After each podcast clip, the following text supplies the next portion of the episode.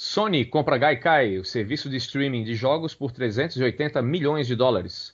Um console baseado em Android e no modelo free-to-play, este é o Uya. O que a nova patente registrada pela Microsoft implica no novo Xbox? Eu sou o Lucas Andrade e tenho na sala multiplayer os jogadores Dart Range, Al Rogério, DW, Roberto Filho, Cadelin, Alexandre Ferreira, Xandão, Hugo Esteves, Thiago Adamo. O Jogando Papo está carregando.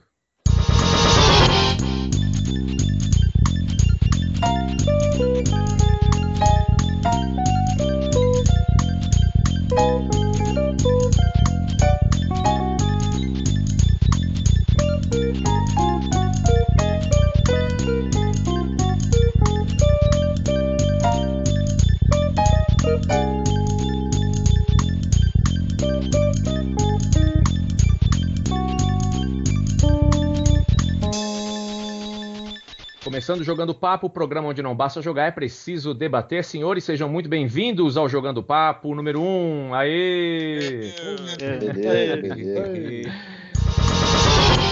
E a E3 chegou e passou. Muita coisa nova mostrada e muitas dúvidas aparentemente sanadas.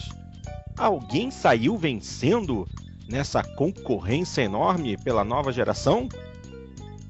Eu sou o Fábio Porto e tenho comigo hoje na sala multiplayer os jogadores Dart Range, Cadeirin, Zero Cool, DW e Xandão.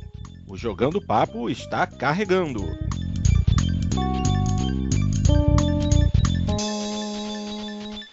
Olá, amigos, e mais uma vez bem-vindos ao Jogando Papo, o podcast onde não basta jogar, é preciso debater. Edição 20 na área. Pegue seu salgadinho, seu refrigerante, sente-se, relaxe e aproveite, porque vai começar mais um Jogando Papo. E na edição de hoje, um podcast bem mais light discutindo as principais notícias do mundo gamer da última semana. Eu sou o Fábio Porto e tenho comigo hoje na sala multiplayer os jogadores Dart Range, Xandão, Hugo Esteves, Cadelin e Celso O'Donnell. O Jogando Papo está carregando.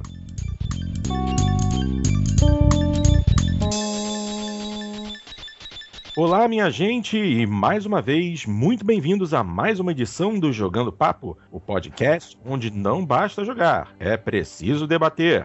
Começando agora a edição número 43.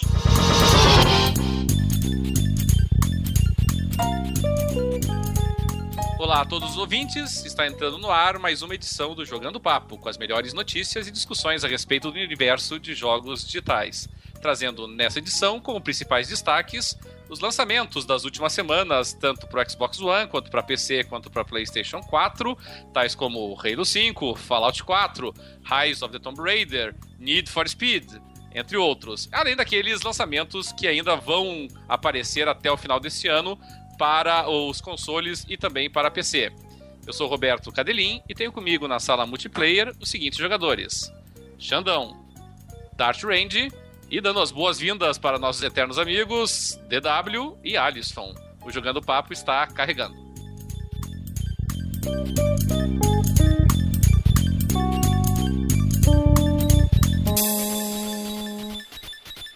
Muito bem, estamos começando mais uma edição do Jogando Papo, edição 70 na data de hoje. O podcast onde não basta jogar, é preciso debater.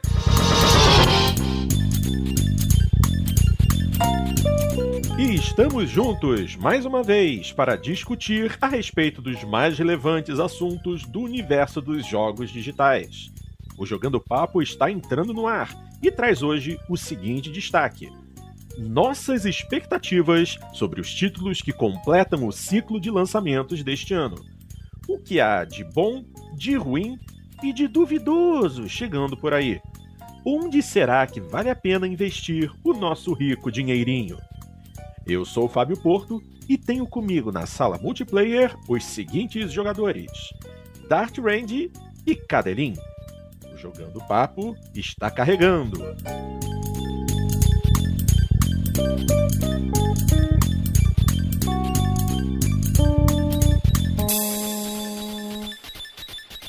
Fala galera, sejam novamente bem-vindos ao Jogando Papo, o podcast onde não basta jogar, é preciso debater. Está entrando no ar a edição de número 93. E mais uma vez é hora de você acompanhar as discussões mais recentes que agitam o universo do entretenimento digital. O Jogando Papo está entrando no ar e traz nesta edição os seguintes destaques. Crossplay, uma função que chama a atenção do mercado gamer e uniria as comunidades de jogadores, mas não sai do papel por estratégias de alguns fabricantes. Afinal, o quanto o crossplay é realmente necessário?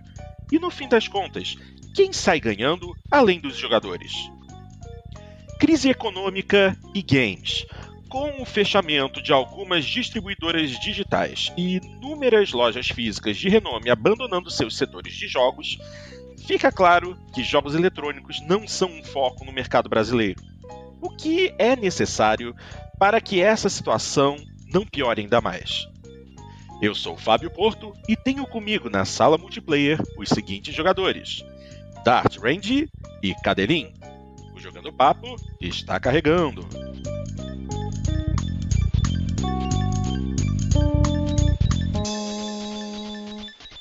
Fala, minha gente, mais uma vez, muito bem-vindos ao Jogando Papo, o podcast onde não basta jogar, é preciso debater. Começando nesse momento nossa edição de número 107.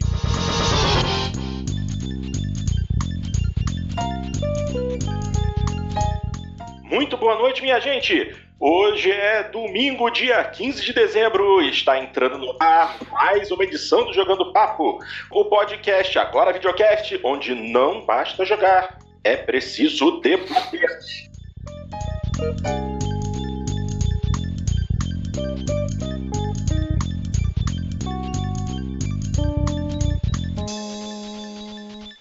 Entrando no ar a edição de número 133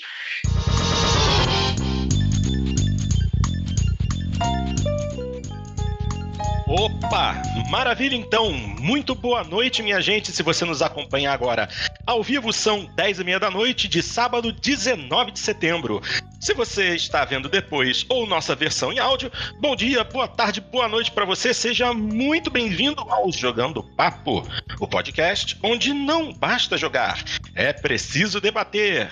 Começando agora a nossa edição número 149.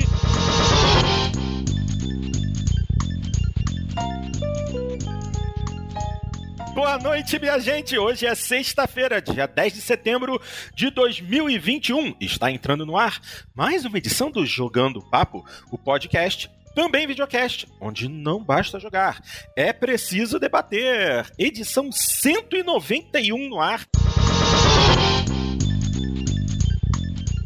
Bom dia, boa tarde, boa noite para você que está nos ouvindo. Hoje é sexta-feira, dia 12 de novembro de 2021. Está entrando no ar mais uma edição do Jogando Papo, o podcast, também videocast, onde não basta jogar. É preciso debater. Edição número 199.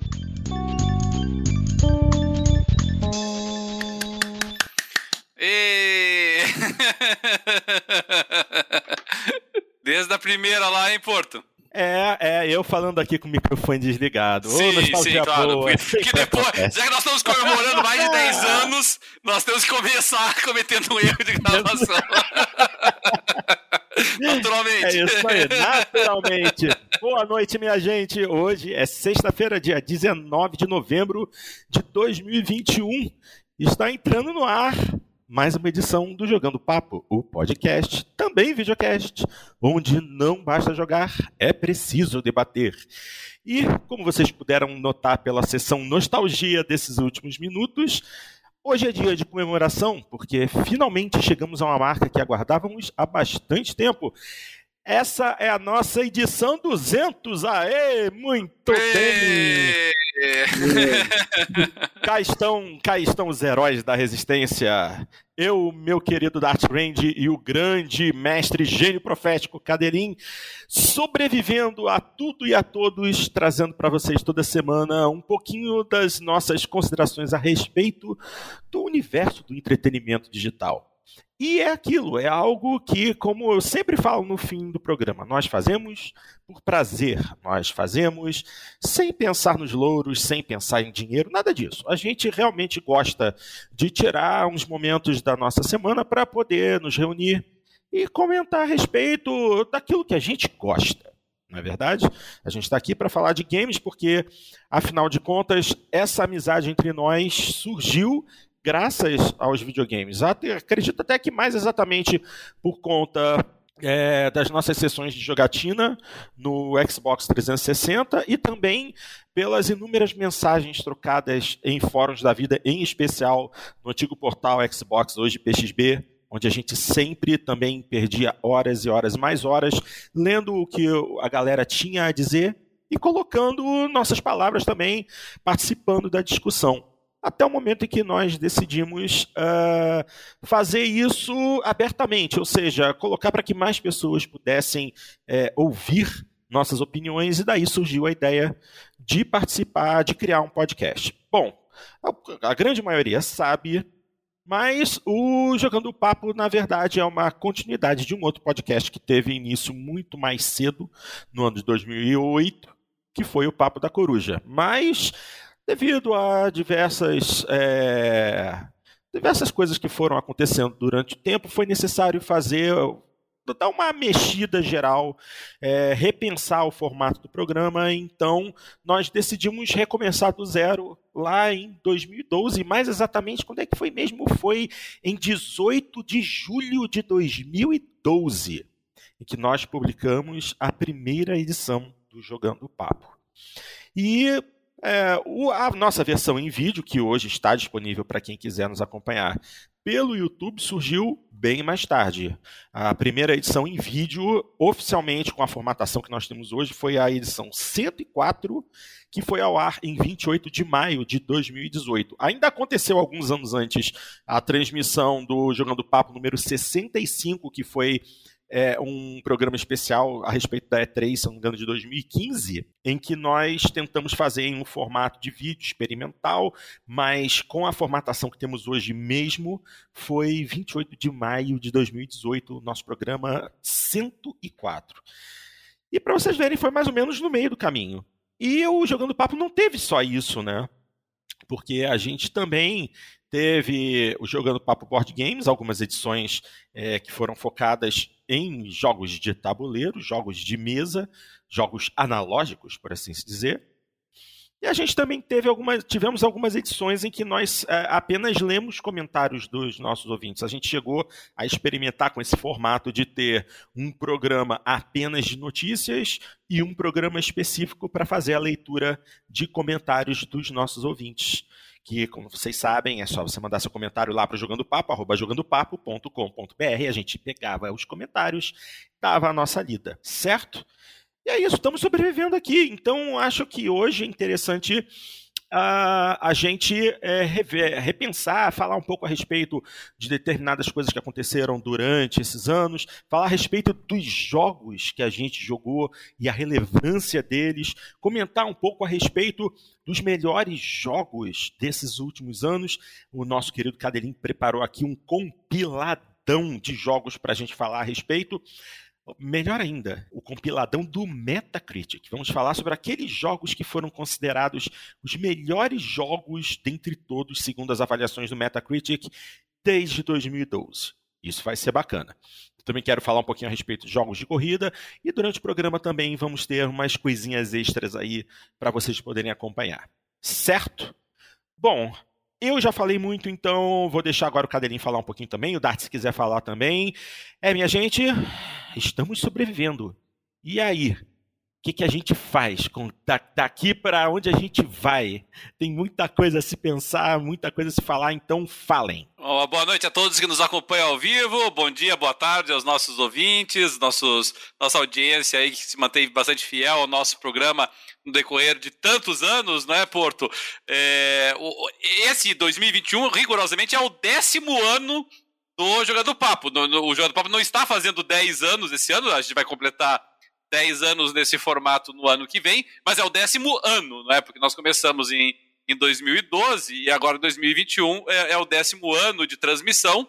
Nós completaremos 10 anos de vida mesmo a partir do, de julho, se não me engano, de, ou, ou maio de 2022, né? Nós vamos comemorar, obviamente, também. E, e para isso, para a gente fazer um programa bem diferenciado, para a gente co comemorar o episódio 200, a, a, gente resolveu pegar e fazer é, uma, uma recapitulação, né, mas uma lembrança de, de tantos jogos que marcaram esses, é, é esses 10 anos de transmissão do Jogando Papo, culminando hoje no episódio 200. Então, a gente vai pegar e vai revisitar os jogos que foram lançados desde 2012 até 2021. E, e, o timing também não poderia ser melhor, né, Porto? Porque nós, nós tivemos recentemente aí o anúncio dos candidatos a melhor jogo do ano de 2021 na Game Awards. E, e, como todos os anúncios do gênero, sempre tem o pessoal que fica frustrado, que fica meio decepcionado. Eu fiquei frustrado com algumas das indicações. Verdade seja dita, 2021 não foi um ano tão rico em jogos, e isso vai ser legal, porque a gente vai poder comparar desde 2012 os jogos que saíram até 2021 e nós vamos ver assim como é interessante que nós temos anos muito ricos, anos muito cheios de jogos de altíssima qualidade e anos mais baixos. Infelizmente, 2021 é um desses anos aí que não houve é, grandes destaques de forma geral. Mas, mas vai ser bacana a gente poder fazer essa viagem rápida, esperamos, né? Vamos torcer aí que em duas horas a gente consiga fazer essa viagem ao longo desses últimos dez anos. Como o Porto falou, no, nós, nós começamos o podcast muito antes disso, lá no Papo da Coruja, mas, mas vamos marcar aí o simbolismo do Jogando Papo nesse formato que mais próximo do que a gente conhece. E, e, vamos olhar aí os jogos lá desde 2012, passando ano a ano aí. Vamos relembrar os grandes títulos, os grandes jogos, talvez os jogos que foram uh, esnobados, que não, não receberam aí o, o, crédito que mereciam. Mas acho que vai ser uma viagem bem legal aí para a gente comemorar o nosso episódio 200, Porto. Maravilha, maravilha. Bom, e aí, uh, nós temos a nossa, o nosso rochedo, né? Eu queria que ele falasse alguma coisa também, porque ele é o homem da técnica, ele é a cola que aglutina, porque no final das contas, se a gente precisar dizer alguma coisa, a gente tem que dizer que o nosso querido Dart Range, ele é realmente uh, o, o marco zero do Jogando Papo, porque ele é o único dos integrantes do programa que esteve presente em absolutamente todas as edições. O Dart nunca faltou. O Dart é o jogando papo e isso tem que ser comemorado, cara, porque não sou eu, não sou o Cadelin, é o Dart. O Dart é o homem, o Dart é o cara. E assim, é muita, é, ele é um cara muito tranquilo, assim, ele não é de falar tanto quanto eu, o Cadelin, mas pô, é, sem, sem o Dart esse, esse programa não existe. Então, as minhas mais sinceras saudações e agradecimentos sempre ao Dart por estar aqui aturando a gente, participando e, e botando esse programa para funcionar. Dart, meu querido, e aí? 200 programas, qual é a sensação? É, eu achei que a gente não ia chegar. Eu gosto do otimismo. É, eleva o espírito e o astral. É. é eu já... jogando papo. Ah. Jogando papo durou 40, né? Isso daqui. O, o papo da coruja, né? Não, o papo, é, o papo da coruja. O papo da coruja durou 40, né? Então eu achei que realmente é, uma surpresa que, que a gente esteja fazendo até, até hoje, né? Mas foi aquilo que eu falei no início do programa, né, Darts? Os fortes sobrevivem. e o mais é. forte nessas, e o mais forte nisso tudo é você, posso te garantir. é. é, mas é porque Uh, eu, eu, gosto mesmo dessa parte técnica de, de editar e coisa assim, então é, é por isso. E, e, eu gosto também de, de acompanhar games e falar sobre games, apesar de eu não falar tanto, né? Eu... Cara, assim, é, você, você a gente sabe que você gosta de games, basicamente ao olhar o teu gamer score no Xbox Live, entendeu? Porque uhum. o meu, meu gamer score levou uh, 16 anos, basicamente, para atingir 40 mil. Você tá com quanto, mais ou menos? Já tá com uns 200 mil, 300 mil? Não, eu tô com cento e poucos. Eu atingi 100 mil alguns meses atrás. Eu, eu também não sou, eu não sou muito uh, de muito gamerscore, não. Em, em 14 anos eu atingi 100 mil de gamerscore. Agora eu tô com 102, 103 mil, uma coisa assim. É, é por causa do tempo que ele passa gravando aqui, Porta. Se ele ah, passasse tá. gravando, você passasse gravando não, menos, ele teria o game score mais alto. Não, e, e, e, e, também o, o e, também você sabe que eu não, não jogo nas dificuldades mais altas, né? Eu não, não gosto de ficar perdendo tempo morrendo e tentando de novo. Então eu jogo no normal ou até no easy. E então, muita conquista eu não pego por causa disso, e também conquista que tem que fazer muita. tem que ficar voltando e indo muitas vezes, eu não tenho paciência de fazer. Eu, eu faço as conquistas que que que estão dentro do itinerário do jogo normal. Aquelas que você assim, né? tropeça nelas. É. é. Não, tem, tem, até tem algumas que eu acho. De... que foi isso? Até tem algumas que eu acho divertido. Se, se é alguma coisa que é divertida de fazer no jogo para conquistar ela, tudo bem, eu, eu tento, mas, mas eu não fico tentando pegar a conquista que eu tenho que fazer coisa chata para conquistar ela, daí não, não é comigo, não. então, por isso que tem jogos que eu tenho só 300 de conquista. Tem, então, uh, se, se, se, se eu fosse ver a quantidade de jogos que eu, que eu joguei com o com, com meu gamer score, eu deveria eu deveria ter, sei lá, pelo menos cinco vezes mais gamer score que eu tenho. mas mas uh, tô, tô satisfeito com o gamer score de cento e pouquinhos mil. Mas eu, eu, te entendo perfeitamente, Dart, porque assim, no, no, no, Xbox eu tenho, eu tenho dois perfis, né? Então, eu, embora eu use só o perfil 2 faz muitos anos, né? Então, nunca me importei também com essa questão de gamer score, ficou dividido o gamer score entre os dois, nunca me importei. E, e também porque eu jogo mais no, no PC. Mas, mas no PC, é, mesmo no Steam, eu tava na expectativa de que esse ano eu atingisse 5 mil conquistas. É, na verdade, eu tô em 4.800, acho. E o, eu, mas não tenho, nunca fui de correr atrás, assim, sabe? Porque o Steam coloca ali o percentual, e o, e o meu percentual de conquistas, lembrando que nem todo jogo de PC tem conquistas no Steam, mas o meu percentual de conquistas é 35%. Então, assim, é, a minha média é de atingir só 35% das conquistas disponíveis nos jogos que eu, que eu jogo. Então, então dizer, eu tô com perto de 5 mil, se a gente pensar aí que eu, geralmente eu faço um terço, então em tese, né, se fosse levar a sério isso, eu deveria estar na casa de umas 15 mil conquistas já, e tô lá em, é. e nem cheguei em 5 mil ainda. Inclusive, parece que essa semana a Microsoft habilitou as conquistas do Xbox nos jogos que ela, que ela disponibiliza no Steam, né? Eu vi o pessoal comentando isso. Eu não jogo jogos da Microsoft no Steam, então eu confesso que não cheguei a ver, mas é possível que tenham feito um, uma conquista específica do Steam, né? Porque antes você eh, liberava, você tinha o jogo no Steam, mas daí você tinha que entrar na Xbox Live, no, no aplicativo, e aí ele vinculava com o aplicativo, e aí ele, às vezes, nem sempre, porque ele era meio bugado, às vezes ele liberava as conquistas que você conseguia. Às vezes. ai, ai, coisa, coisas da tecnologia. Pois bem, minha gente, é... vamos dar início, Cadelinho? Vamos pegar o listão? Vamos lá, então. Opa, então deixa eu já ligar aqui meu telefone. O listão está na tela. É sério que a gente vai falar isso tudo? Porque, pelo menos nos primeiros anos de 2012 a 2016, 2017, tem muita coisa. É ah, não, pô, mas a ideia não é falar. não, é falar jogo. Não, a ideia não é falar jogo jogo. jogo, jogo? Vamos, é, vamos falar, falar 500, 500, é. não. A ideia, a ideia da, da lista foi só para que a gente tenha uma noção, né, do lembrar uhum. os principais jogos que foram lançados, né? Então se pegar ali, por exemplo, eh, vamos pegar 2012, que foi o nosso primeiro Vamos. ano, é, é, uhum. 2012, se a gente pegar. Não existia o Game Awards, que virou uma maior premiação de todas, né? Na época ainda era Spike TV. Em 2012, para aí vamos começar a refrescar a memória, em 2012 os concorrentes para melhor jogo do ano foram o, o, o Adventure do The Walking Dead, o Assassin's Creed 3, o Dishonored, o Journey e o Mass Effect 3. E, e o prêmio, se vocês se recordam, foi pro The Walking Dead dessa, nessa disputa. Uma disputa que na época a gente estava esperando ali que fosse entre The Walking Dead e Journey, né? Lembra que Journey foi muito bem recebido, né? foi. né? Tinha uma trilha sonora extraordinária, é, tinha sido um dos jogos assim também melhor avaliados no ano, mas realmente a, a melhor avaliação do ano tinha, do, do, Metacritic tinha sido do The Walking Dead.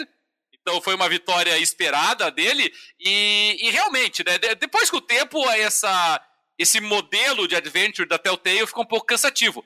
Mas na época, né, o, o, o, The Walking Dead não foi o primeiro deles, eles tinham outros jogos antes, mas, mas foi o primeiro que estourou. E, e realmente, né, uma história madura, uma história adulta, uma história é, com alguma ilusão de escolha, mas que ainda assim deixava o jogador é, tendo que pensar várias vezes né, entre o que ele ia fazer. É, era uma que desafiava realmente as escolhas do jogador um, um, formato que ficou muito interessante para um jogo eh, de zumbis, né? Quem que ia imaginar né, que os zumbis ainda iam fazer sucesso e continuariam fazendo por tanto tempo?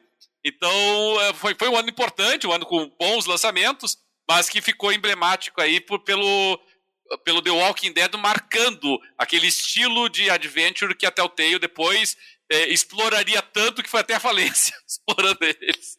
É, e o próprio Mass Effect 3, que na época se Uh, se comentou muito que ele foi uma decepção, mas ele foi uma decepção mais pro público. A crítica falou muito bem do Mass Effect 3, né? Ele foi um dos melhores avaliados no, no Metacritic. É, é que, é que, o Mass Effect 3, se você lembrar, né, Dart, teve um pouquinho de polêmica, porque é, foi uma das ocasiões em que o pessoal começou a questionar aquela corrida para você fazer review. Porque muita gente acusou o, o pessoal das reviews, os críticos, de terem feito uma review sem jogar o jogo até o final. E porque o, o que estragou. Estragou não, mas Effect 3 é um excelente jogo, um jogo extraordinário. Mas o que atrapalhou ele foi o final dele, né? O final é, que o, o pessoal achou insatisfatório. E, e depois e... eles lançaram uma atualização para fazer um final estendido, né? É, verdade. E o pessoal ficou meio de cara porque realmente ficou aquela sensação de que os críticos não tinham jogado até o final, porque em nenhum momento foi destacado é, como o final era insatisfatório. É claro, a gente pode dizer que os críticos talvez tenham procurado evitar spoilers e tudo mais, mas, mas ficou aquela sensação assim, de que não, não é possível. Eles tinham que ter penalizado de alguma forma o jogo pelo fato de do final ter sido. Não é nem anticlímax, ter sido insatisfatório é, mesmo. E dizer que o final foi insatisfatório para eles não é necessariamente um spoiler, né? Tu não tá dizendo qual é o final. É, é isso na época eu mesmo critiquei. Eu achei realmente que, lendo as reviews, eu, eu achei assim que o pessoal estava muito elogioso à história do jogo. E, e, eu achei assim, que, no mínimo, eles tinham que ter deixado claro que o, o que o, o, final teve. Não foi inspirado, né? Não, não foi um final assim que manteve o nível de criatividade, o nível de genialidade do restante da história.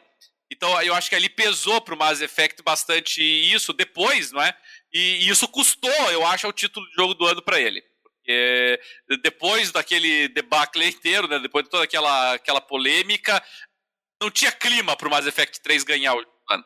É, e esse ano foi bem forte, né? Teve vários outros jogos uh, bons. Teve o Far Cry 3, né? Que Sim, extraordinário. Para mim, é o melhor Far Cry até hoje. É, é um renascimento do Far Cry, né? É, é para mim é o melhor. Da, depois da porcaria que foi o 2, né? É. E teve o XCOM também. O XCOM, né? Um grande, um grande reboot aí pra franquia. É, eu, eu, não, eu não gosto muito, mas foi. Eu, eu não sei se vocês bem, lembram, mas era, era um joguinho de plataforma muito interessante, exclusivo do Xbox 360, o Mark of the Ninja, depois saiu para PC também. Ele era, ele era um plataforma bem exigente, ele era difícil até o jogo, mas muito interessante. Trabalhava ali com, com, com sombras, né? Para um jogo de 2D, né? O cara fala, pô, você fazer uma plataforma 2D e trabalhar com sombras e iluminação. E, e o Mark of the Ninja fazia isso. Muito bacana o joguinho. E nesse ano saiu também o Diablo 3, né? Que, É verdade, ele, Diablo 3. ele é. saiu com algumas polêmicas na época com, com a Principalmente loja. do né, lançamento então, assim, online, né? É. Mas É, depois, de- de- depois Dishonored, né? Uma consertado. franquia, franquia importante, Dishonored nesse ano. Uh, Sh- Xenoblade Chronicles, né? Um jogo que fez tanto sucesso ainda no Wii, lá na, na, na reta final, digamos, do Wii, ele assim, né? Muito bacana. Verdade. É, quer dizer, no final das contas, foi um bom número de jogos, né? 2012 teve uma quantidade de jogos bem interessante eh, e muitos títulos de qualidade com rating acima de 90 né, no, no Metacritic. Foram 18 títulos. Co- com- como já foi dito, The Walking Dead foi o, o título melhor avaliado com nota 95 a nota mais alta. E o interessante é que a segunda nota mais alta foi um jogo de PlayStation Vita, que foi o Persona 4 Golden. Isso aí é algo que é interessante comentar, justamente porque acho que a gente não vai mais ver o PlayStation Vita sendo é, é, é, comentado. Nunca mais vai ser mencionado. E o Persona 4, que foi um jogo que saiu originalmente é, para o PlayStation 3, mas teve uma PlayStation 3 ou PlayStation 4? Não, acho que foi PlayStation 3 mesmo. Não, E- Persona- Persona 4 PlayStation 3. Mas 3. era aquele Persona. Mas você lembra que o Persona 4 é o Persona Arena, né? Sim, sim, sim, sim. E o, que era de luta. É. E o Golden realmente é, foi uma edição. Eu, eu que eu gosto da franquia Persona, mas não jogo, eu acompanho Let's Plays e tal. Persona 4 é, é o para mim é o segundo melhor jogo da franquia depois do Persona 5, que pra mim em questão de história é o melhor de todos. E a ah, melhor fácil, versão, fácil. e a melhor versão do Persona 4 é a versão que foi parada num dispositivo portátil que, que morreu rápido. Interessante É. isso. É É, mas realmente, a- assim, o Persona 5 sobra em cima dos outros Persona. To- Todos os Persona são bons jogos, tá? Todos eles. Não, são bons jogos. sim. Mas, mas o Persona 5, o Persona 5 e- ele é, foi, foi candidato a jogo do ano e, e é de altíssima qualidade. Mesmo alguém assim, ah, nunca joguei Persona, você pode iniciar no 5, não tem problema nenhum. é, é, Ele é meio viajandão assim, mas, mas você, você pega. O, eventualmente, o jogo tem umas 100 horas de duração, eventualmente você pega. Vamos, vamos avançar então? Vamos para o nosso segundo ano de trabalhos, 2013.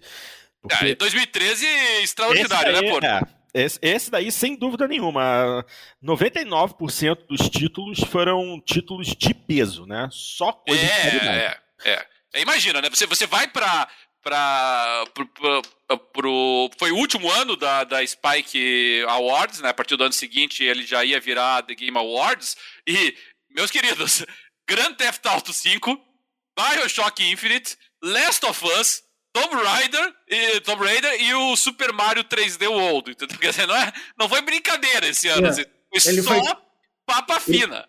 Foi quase um 2007.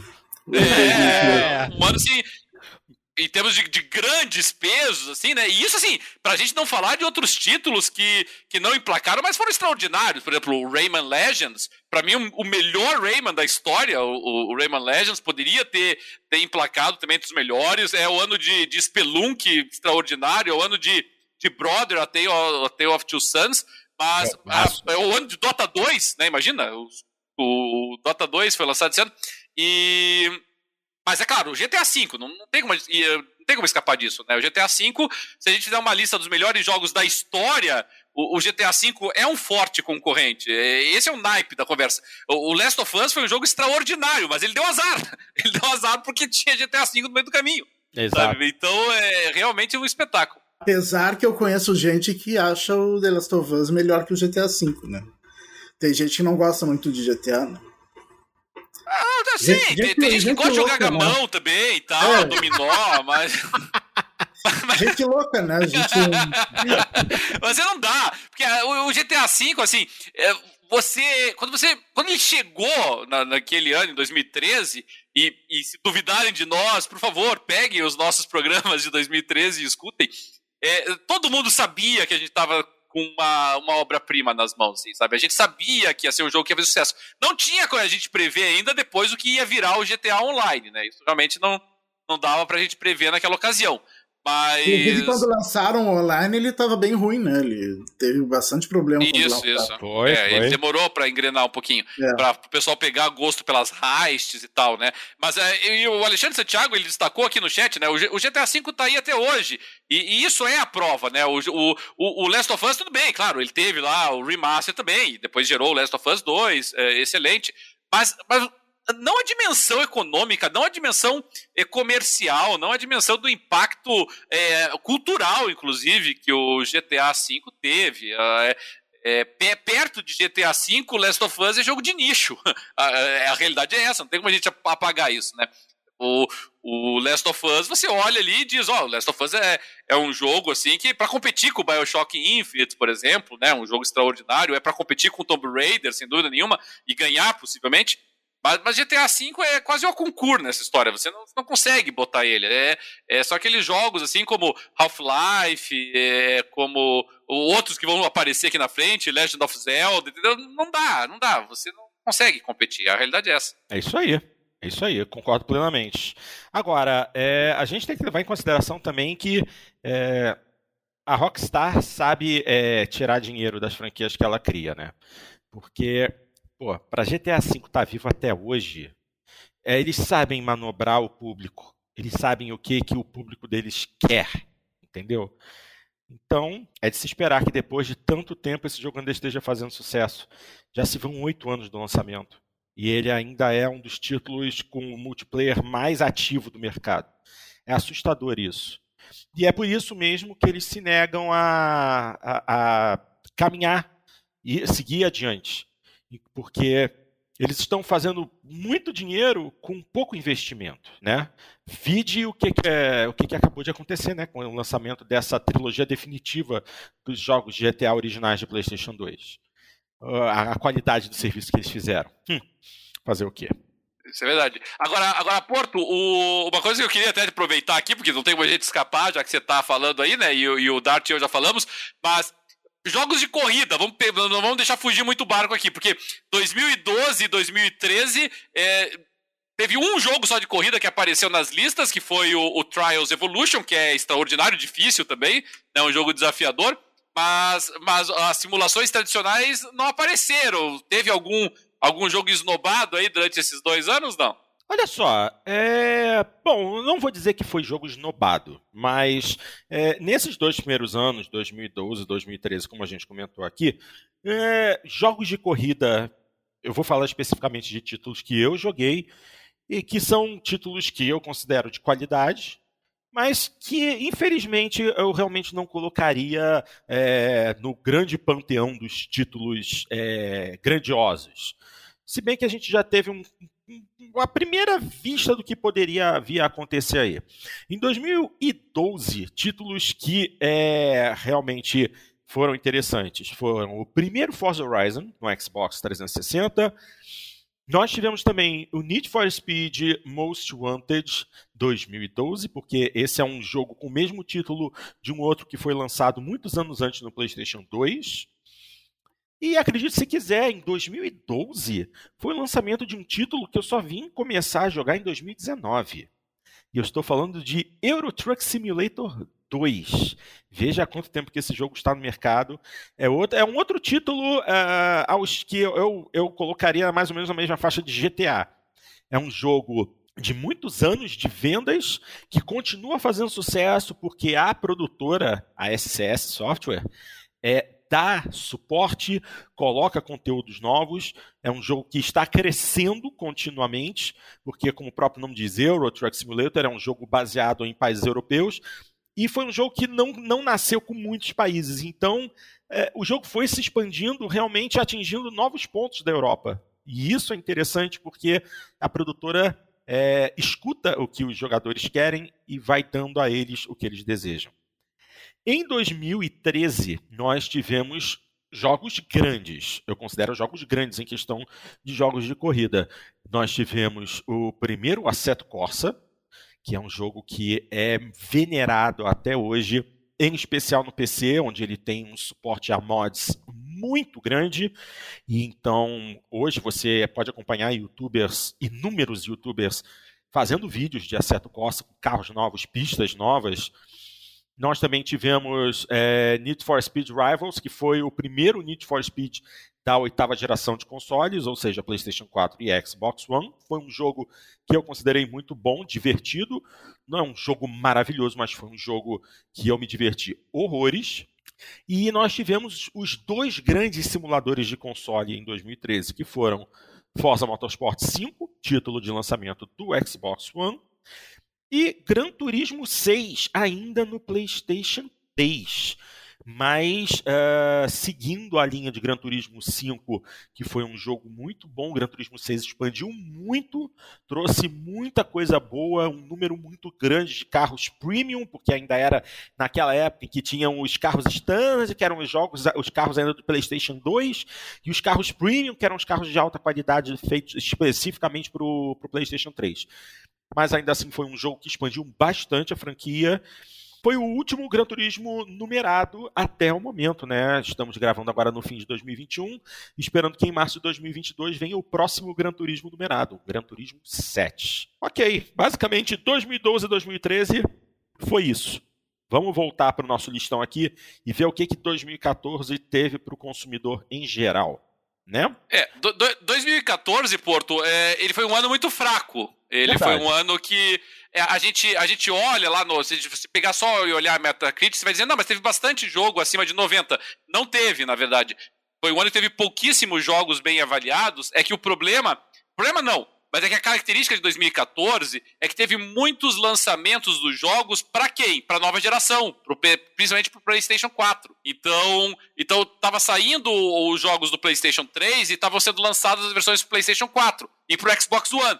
Então, aí aparece de novo o Grand Theft Auto 5, aparece o remaster do Last of Us, a, aparece o, a, a, versão do Diablo 3 para o PlayStation 4, aparece o lançamento do Rayman Legends para o PlayStation 4. Então, são jogos que foram lançados em 2013 e que daí foram lançados em 2014 para os novos consoles. Então, é, foi, foi, foi, o ano dos remasters.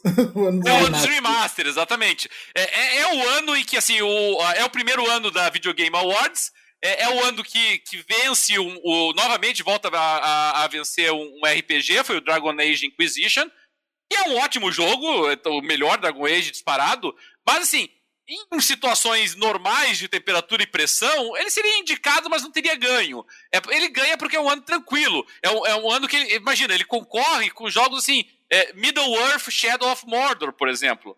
Um jogo assim, é, mediano. Ele concorre com Hearthstone, que faz sucesso, é, obviamente. É Shadow of Mordor eu achei muito chato. É, é. A gente que adora ele, eu, acho, eu achei uma é.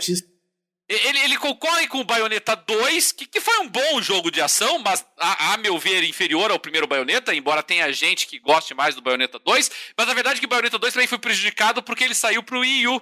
Então o pessoal acabou esquecendo um pouquinho o Bayonetta 2. Aí o Dragon Age Inquisition ganhou, ganhou tração. Mas para mim, esse é um ano, Porto, em que nós tivemos um grande jogo esnobado, no meu entender, que foi Titanfall. Que na época era um jogo exclusivo do Xbox, é, ele, ele só foi indicado na categoria de jogo de tiro, nem ganhou, ele perdeu por Far Cry 4, um Far Cry, na minha opinião, é bem inferior ao Far Cry 3. E eu achei naquele ano o Titanfall o melhor título, sabe? Talvez até na disputa entre Dragon Age Inquisition e Titanfall, talvez até eu tivesse dado o título pro Inquisition. Mas o Titanfall não foi nem indicado a, a jogo do ano. E, e aí você colocar Shadow of Mordor é, como indicado, tirar Titanfall, é, isso para mim foi realmente é, uma violência contra o Titanfall. E, mas também é o ano do jogo que ficou da, na, da tua área aí, Porto, muito importante, que é o Mario Kart 8, né? O lançamento do Mario Kart 8 ainda pro Wii U, Mario Kart 8 que virou um, um fenômeno, mas já no Switch daí, né? Mas ele também foi um dos títulos mais vendidos do Wii U. Né? Foi, é. foi, foi um jogo muito bom. Eu não joguei, mas eu sei que foi um jogo muito bom, porque eu tive. Assim, pra não dizer que eu não joguei, eu joguei em Eu jogo até hoje. É, você joga até hoje. Mas eu joguei no Wii U, usando o, aquela, aquele touchpad dele gigante. Pô, é um jogo divertidíssimo. Assim, é. mas não é, um, não é um jogo que me faria comprar um Wii U e também não é um jogo que vai me fazer comprar um Switch. Mas é um bom título. É, fazer o quê? E derrotou, derrotou na época o Forza Horizon 2, que, que, na minha opinião, é o mais fraquinho de todos os Horizon. É, sou obrigado a concordar. Mas assim, é, você comentou a respeito dessa esnobada que o Titanfall levou, mas eu tenho mais ou menos uma ideia do porquê isso aconteceu. Porque, se a gente lembrar bem, o Titanfall 1 foi o título da franquia que, além de ser exclusivo do Xbox, ele também não tinha um, um modo campanha ou um modo carreira, nem nada disso. Ele era um jogo exclusivamente online. Então eu acho que para muitos avaliadores, para muita gente, isso contou negativamente. É, mas assim, porque o pessoal não, não conseguiu antever que aquele era o futuro, né, Porto? Essa é a realidade. É, o pessoal não conseguiu é, visualizar que o que o Titanfall estava propondo é o que se tornaria depois o padrão dos Battle Royales. É, exatamente. É, Só que foi... com um jogo bom e não com um jogo ruim, que são os Battle Royales. mas esse componente, ainda por cima. Vou calar minha boca com relação a isso, mas tudo bem. Aí você vê, 2014, o título de, os títulos de melhor avaliação é, no Metacritic foram os dois GTA V. Lembrando que o GTA V de Xbox One teve um resultado melhor que o de PlayStation 4, por um ponto. GTA é, V 97, GTA V de PlayStation 4 96. É, mas, mas, isso geralmente a culpa é das revistas especializadas, a, é. as revistas de Xbox e as revistas de PlayStation, né, que só fazem análise das respectivas. Se uma uhum. delas dá uma nota um pouquinho mais baixa ali, já avacalha a, a média né? naquele console. É verdade. É, e, e, objetivamente a versão de PlayStation 4 estava um pouco melhor. Estava uh, com resolução maior. Sem dúvida. É, o, enquanto no, no, PlayStation 4 você tinha 1080p, no Xbox você tinha 900p. Ah, fazer o quê? É, tem, tinha mais folhagem também. É, é, tinha, tinha alguns detalhes a mais. Coisas que não faziam diferença, não impactavam a jogabilidade, mas que visualmente traíam um pouco o, o Xbox.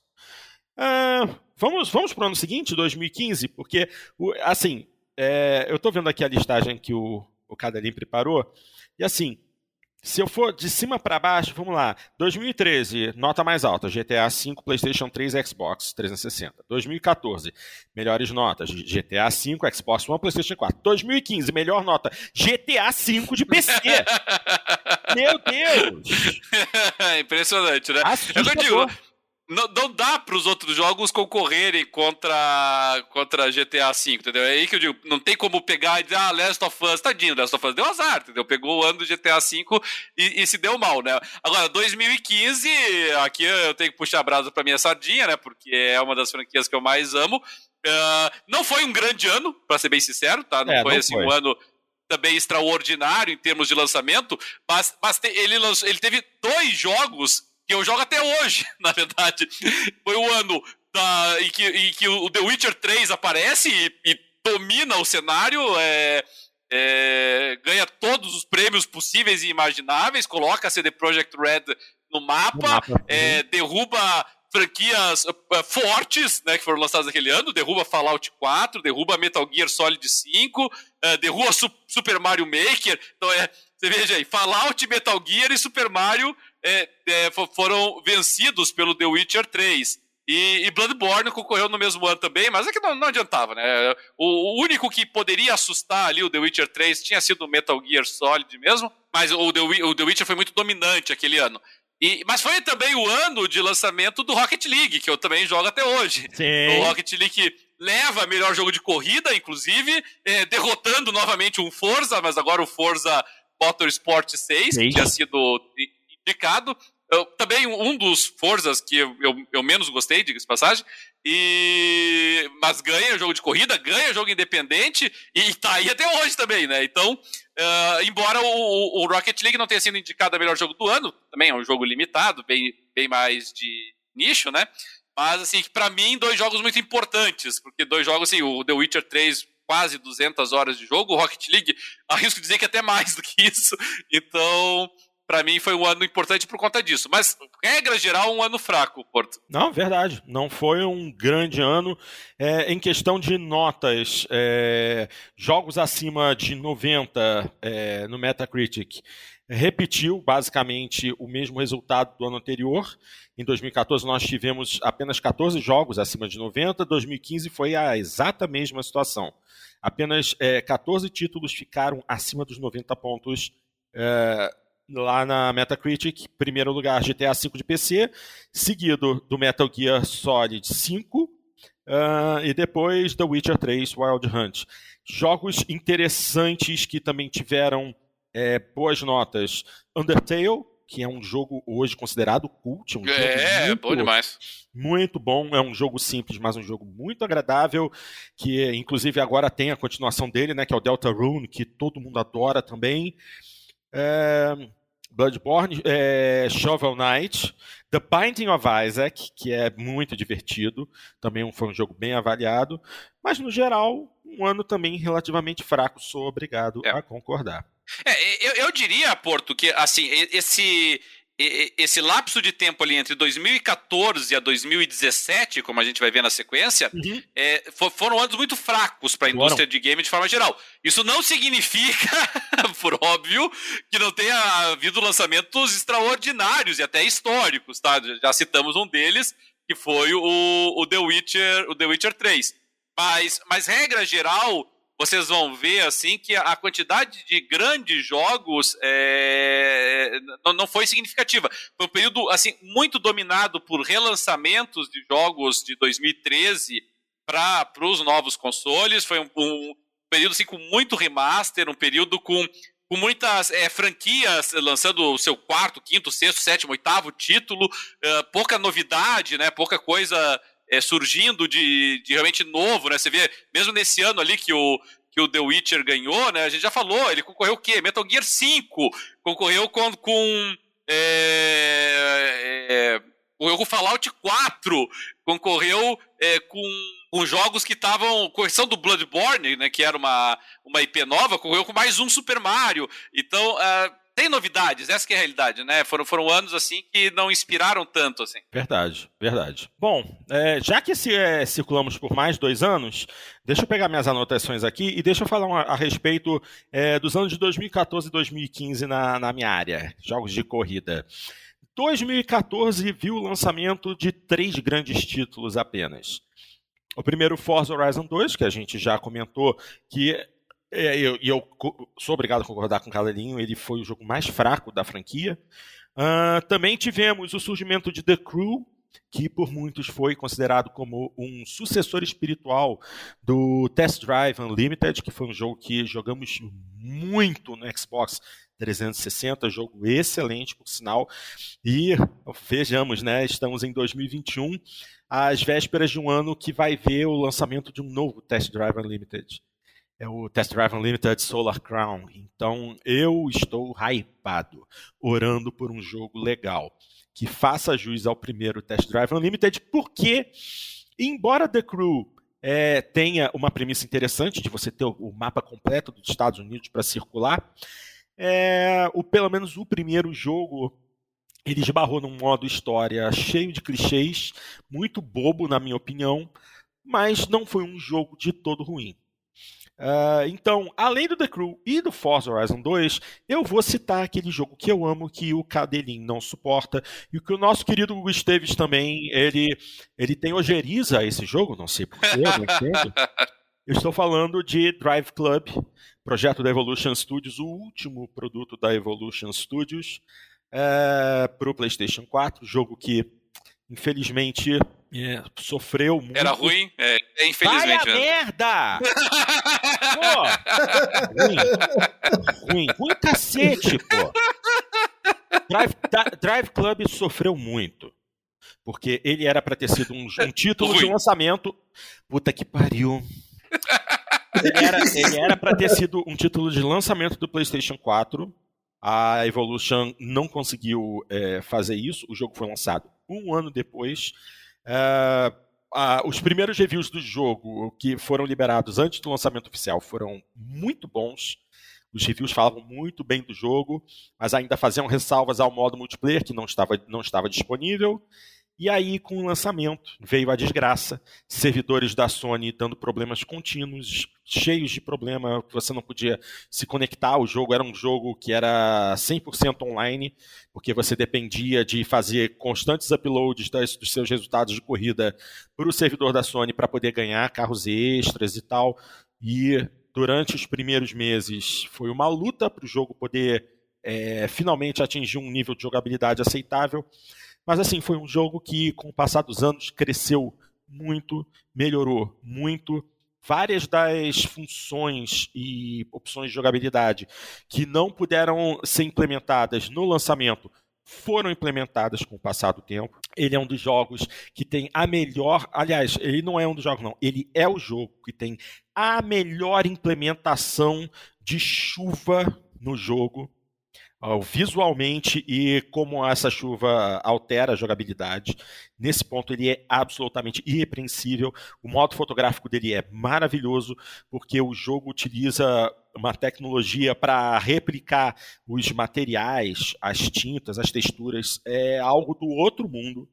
Assim, uma pena que é, justamente por conta da impaciência dos jogadores e da Sony não ter sido solícita o suficiente, o jogo acabou caindo no ostracismo. Uma grande pena. Um jogo que ganhou várias pistas, ganhou vários excelentes carros. É um jogo que está no meu coração.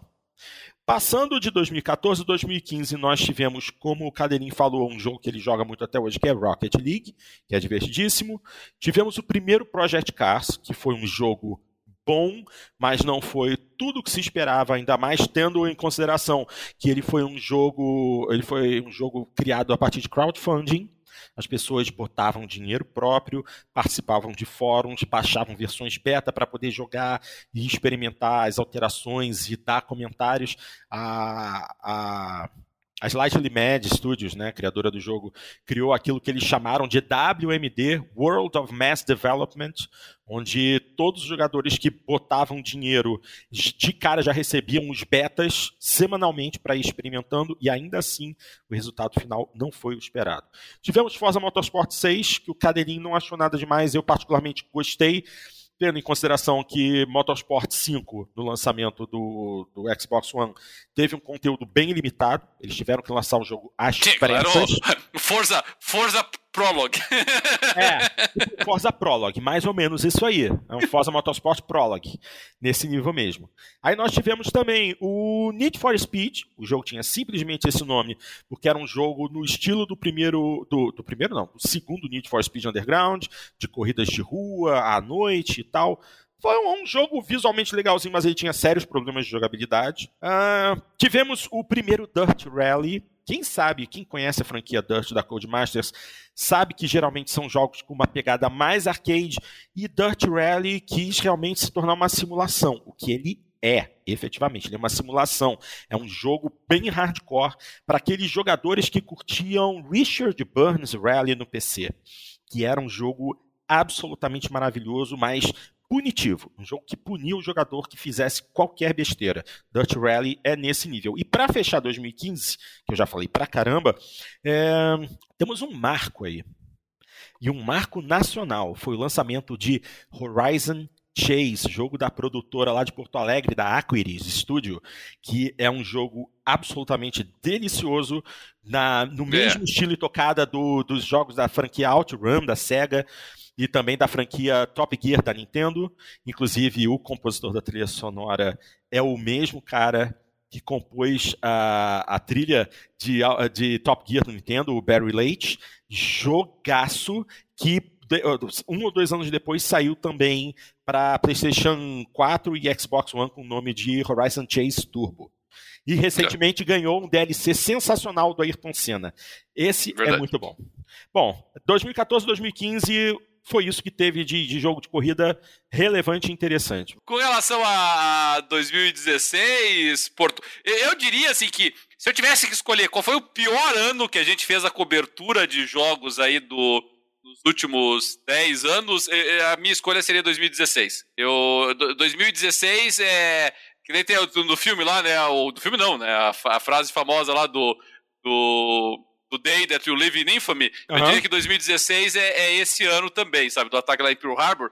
porque é, 2016 não só foi um ano assim fraco de forma geral, como mesmo assim nas grandes premiações teve muita polêmica, né? O, os, os, sonistas até hoje não, não perdoam que o melhor, que o título de melhor jogo tenha ido para Overwatch e, e, é. e, tenha derrubado Uncharted 4, a, a Thief's End. E, e, na época, assim, o Overwatch ele tava tão ripado, tão ripado, tão ripado, que, assim, é, todos nós apostamos que o Overwatch ia ganhar, pelo que eu me recordo. Mas, mas não que ele merecesse ganhar. O Overwatch era um bom jogo, era um jogo sim, divertido sim, e tal, sim. mas, mas, é o tipo de jogo que assim, não deveria nem estar tá figurando entre os jogos do ano, sabe? E aí a gente pega aquele ano lá, que eles botaram o Overwatch, botaram o Doom, que, que foi um bom jogo, é verdade, botaram o Inside, eh, da, da Playdead, Aí apareceu o Titanfall 2, eu acho que eles quiseram compensar. Ou eles quiseram compensar que não, não puseram o Titanfall 1, ou escancarou o fato de que o problema era que o Titanfall 1 tinha saído só para Xbox, né? Como o Titanfall 2 saiu para todo mundo, aí ele apareceu aqui com o jogo do ano.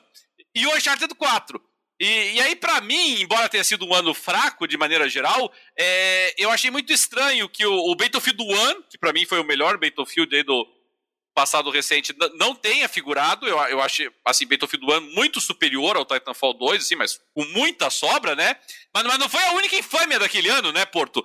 Porque para raiva maior ainda do pessoal, embora fosse um jogo multiplataforma, mas para raiva do pessoal ali que curte a, a desenvolvedora, o Dark Souls 3, ele perde o melhor jogo de RPG para um DLC. Ele perde para o DLC do The Witcher 3, o Blood and Wine que é realmente um, um DLC extraordinário, mas assim, quando um DLC ganha melhor jogo de RPG do ano, você percebe como o ano estava fraco. E não é top, a gente vai pegar e olhar, eu, o, o Blood and Wine derrotou o Xenoblade Chronicles 10, mais do mesmo, na, na linha do Xenoblade Chronicles, uh, derrota o Deus Ex Mankind Divided, que não, não, não, agradou tanto quando chegou, e derrota o Dark Souls 3, que tá, talvez, sei dizer assim se seria o pior dos Dark Souls, mas é um Dark Souls assim que não não teve grande impacto. Para mim, assim, o, os grandes injustiçados esse ano foi o, foram o Battlefield 1, eu acho que ele tinha que ter figurado entre os melhores, e, e arrisco dizer que o Civilization 6, uh, talvez o único jogo dessa leva toda que eu jogue até hoje, o, o Civilization 6 também não foi indicado, e, e, e eu acho que o Civilization 6 poderia ter emplacado entre os melhores do ano, foi um ótimo Civilization, sempre uma tarefa árdua, não é? Você concorrer. E mas, mas foi o ano, por outro lado, né, Porto? É o ano de Forza Horizon 3. Ou, talvez assim, o Forza Horizon que, que fez com que a franquia se estabelecesse em definitivo, né, como um jogo a ser respeitado. Sem dúvida. Até porque ele foi o primeiro jogo é, da franquia 100% pensado para a nova geração, porque o Forza Horizon 2 ele ainda foi um título cross-gen. A mesma situação que está acontecendo hoje é, com o Forza Horizon 5, que ele está disponível para o Xbox One e para o Xbox Series. Então, é uma situação interessante. Opa, minha gente, é, eu caí, o cadeirinho caiu, o que, que foi que aconteceu? Eu caí ou tá tudo bem? Ah, você retornou na tentativa de ver o Dart? É, mas infelizmente continua na mesma situação. Espero que a gravação ainda esteja acontecendo. Agora, realmente ficar sem o Dart está complicado. Você conseguiu, está conseguindo ver o Dart? É, só no YouTube, ele não está conosco. A gente vai acabar precisando fazer uma pausa rápida para tentar reconectar. Mas como então, como eu estava dizendo, é, Forza Horizon 2 foi um título cross-gen, um título que teve que rodar no 360 e no Xbox One, uma situação até mais complicada porque o Xbox 360 usava uma arquitetura de processamento completamente diferente do One. É, o 360 usava um processador PowerPC, enquanto o, o Xbox One já foi para um processador x86. Então, é, o Forza Horizon 2 é, de Xbox é, 360 foi feito por uma outra empresa, na verdade, enquanto a Playground Games cuidou da versão de One. O Horizon 3 já é um título específico do Xbox One, então eles puderam utilizar tudo o que o console precisava, é, tudo que o, precisava não, tudo que o console oferecia, sem precisar pensar em reduzir, diminuir a escala do, do conteúdo para um, um console anterior. E, poxa, O jogo na, o, o, mapa da Austrália absolutamente maravilhoso. Graficamente houve um salto considerável em questão de, de qualidade, de iluminação, de texturas, tudo melhorou muito. E é, foi um jogo, foi um dos primeiros jogos a ganhar melhorias com o lançamento do Xbox One X, né?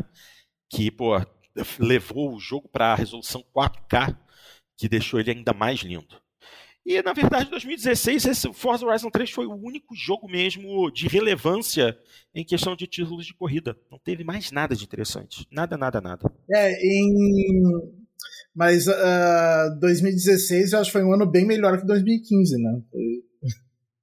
Teve o, o Uncharted, o Inside, o Overwatch. É, mas assim, foram poucos, é, mas foram poucos títulos de peso se comparado com 2015. O Titanfall 2. É, é, que, o, é, que o, é que como eu elegi 2016 o pior ano, né? O Dart, pelo visto, escolheria 2015. É que para mim, aí é pessoal, claro, né? Do, como 2015 teve o The Witcher 3 e o Rocket League, é, isso pesa demais, assim, sabe? Pra, na minha avaliação, perto de 2015. É que, é que são só eles, não tem mais nada. é, é, isso. É, o Metal Gear Solid 5 foi um bom Metal Gear, né? Mas, mas, mas sim, foi um ano fraco também. É, todo esse período aí, 2014, 2015, 2016 a meu ver, anos muito fracos. A gente só vai é, retomar o negócio realmente em 2017, né? 2017, aí sim, aquele fortíssimo ano da Nintendo, né? E, e aí um ano peso pesado, realmente. É, vamos falar, vamos falar, just, vamos falar justamente dele, né? Vamos falar um pouquinho a respeito de 2017, porque, como o Cadelinho disse, foi o ano da Nintendo. Isso é que é o mais impressionante. Foi o ano de lançamento do, do Nintendo Switch, né? Então, muita gente tinha é, grandes expectativas a respeito do console, expectativas que é, acabaram ocorrendo, porque o, houveram vários títulos muito bons, é, novidades muito esperadas, muito esperadas, como Super Mario Odyssey, The Legend of Zelda Breath of the Wild, Mario Kart 8 Deluxe, que foi um jogo do Wii U, mas que foi muito bem portado para o Switch e é hoje o título mais vendido do Switch, se não me engano, a gente comentou a respeito disso no programa anterior. É, Bayonetta no Switch também, né? Agora. É... É, foi, foi, um lançamento do, do Switch, né? Que assim, a Nintendo uh, soube muito bem o que ela estava fazendo, né, Porto? Sim, Porque sim. você vai lançar um console novo e, e aí você chega para as pessoas e diz o quê, meu querido? nós vamos ter um novo Legend of Zelda, nós vamos ter um novo Super Mario, e, e de quebra ainda vamos lançar para o console dois jogos de qualidade inquestionável, como o Mario Kart 8 e o Bayonetta. É, você não precisa mais do que isso para para ter para ser o teu cartão de visitas, né? E, e se tudo isso não bastasse, quer dizer, é, você pega um Legend of Zelda, que é o Breath of the Wild, que é, olha, para mim é, é, Breath of the Wild e Ocarina of Time, pau a pau ali em qual é o melhor Legend of Zelda da história. E, e, isso automaticamente já qualifica o Breath of the Wild como um dos melhores jogos da história. O simples fato de você compará-lo ao Ocarina of Time, que é também um dos melhores jogos da história. Então, é, e, e, assim, para coroar ainda o ano, o Super Mario Odyssey também qualifica entre o, o, um dos maiores Super Marios da história. Também aqui, para mim, ali, é Mario Galaxy e Super Mario Odyssey, como dois dos melhores títulos de Super Mario que já foram feitos. Verdade. E, o, e os dois no mesmo ano. Então, quer dizer, duas franquias arrasa quarteirão, é, duas franquias com talvez, assim, se não o melhor título da história delas, um dos melhores títulos da história delas, né? E, e, chegando junto pro console. E aí ficou uma disputa Nintendo contra Nintendo. E, e, e, olha que a disputa deles não tava fraca, porque foi o ano de Horizon Zero Dawn, um jogo extraordinário. Uh, foi o ano de Persona 5, que nós já destacamos ser um dos, dos o maior, melhor Persona da história. Uh, foi o ano do What Remains of Edith Finch, na minha opinião, o melhor Walking Simulator da história. foi o ano do, do, do excelente Nier Automata que é, que é um dos melhores hack slashes modernos que nós tivemos. É, foi o ano do Resident Evil 7, foi o ano de Hellblade, Senua Sacrifice, foi o ano de Cuphead. Então, assim. Persona 5. Teve o Wolfenstein 2 também. Wolfenstein 2, Persona 5. É, do, então assim, é, um, um, ano muito e pegar assim, mesmo pegar outras categorias, né? Foi, foi o ano de Injustice 2, um extraordinário o jogo de luta. Foi o ano uh, do Forza Motorsport 7. Esse, esse sim, o, o, primeiro Forza da nova geração que eu gostei realmente, assim, que eu curti muito. Então, uh, que derrotou dois títulos de corrida peso pesado, né, Porto? O Project Cars 2 e o Gran Turismo Sport. Então... Teve o Assassin's Creed Origins também. Aí. E, então, assim, olha, olha, só que. Um dos melhores Assassin's Creed. É, é isso mesmo. Para mim, o melhor Assassin's Creed da história, o Assassin's Creed Origins. E, e, que deu azar que no mesmo ano saiu Breath of the Wild. Né? Então, o, o, Assassin's Creed é uma franquia que dá muito azar nessas coisas. Assim. Eles voltam e ele tem bons títulos concorrendo com jogos complicados. Então, é realmente o um ano espetacular. O ano de Total War Warhammer 2, que eu jogo até hoje. O ano de Halo Wars 2, um excelente é, jogo de, de, estratégia. É, Para complementar o ano extraordinário da Nintendo, né, Porto? É, Mario Plus Rabbids também, nesse ano. Então, Divertidíssimo. É, é, compensou o fato de termos teve tido anos fracos. Teve até o South Park, The Fractured But Ah, The Fractured Excelente, muito engraçado. É, muito bom, muito bom. Cara, que ano bom que foi, hein? Nossa, muita coisa o, boa. O, não sei se você se lembra, foi o ano do Sonic Mania também, né? Talvez um, um dos melhores. É, é, se não o melhor Sonic Excelente. passado recente, hein? Verdade. O melhor, um, um, um dos melhores Sonics de todos os tempos. Um, um dos únicos Sonics modernos modernos sim, sim, sim. se igualou aos títulos do Mega Drive, realmente. É, é. O, e, e, a Nintendo ainda emplacou outros jogos, né? Tinha emplacado o ARMS, aquele, lembra lá que você mexe com os, os braços lá e tal. Isso. É. O, o Splatoon 2, que foi uma boa sequência pro primeiro Splatoon. Então, assim, um ano que realmente a, a, a Nintendo veio com a faca entre os dentes para lançar o, é. Switch e, e, conseguiu, né? Foi. Ah, foi o ano em que a Nintendo tirou a barriga da miséria. Tirou a barriga da miséria. Depois de anos sofrendo com a, o péssimo marketing do, do, do, segundo console do Wii, né? O Wii U, a maior estupidez terem lançado o, o console com esse nome possivelmente um outro nome tivesse gerado um hype muito melhor. É, o nome Wii U causou muito estranhamento e muita dor de cabeça para Nintendo, mas o Switch foi tudo aquilo e muito mais. Foi realmente a salvação da empresa. Engraçado como é que a Nintendo tem esses altos e baixos, né? É, antes, antes do. Teve o Nintendo 64, que foi um console excelente, aí foram para o GameCube que não fez sucesso. Aí foram para o Wii, que fez muito sucesso. Aí veio para o Wii U, que não fez sucesso. Aí volta para o Switch, que faz sucesso. Quer dizer, a Nintendo vive em ondas.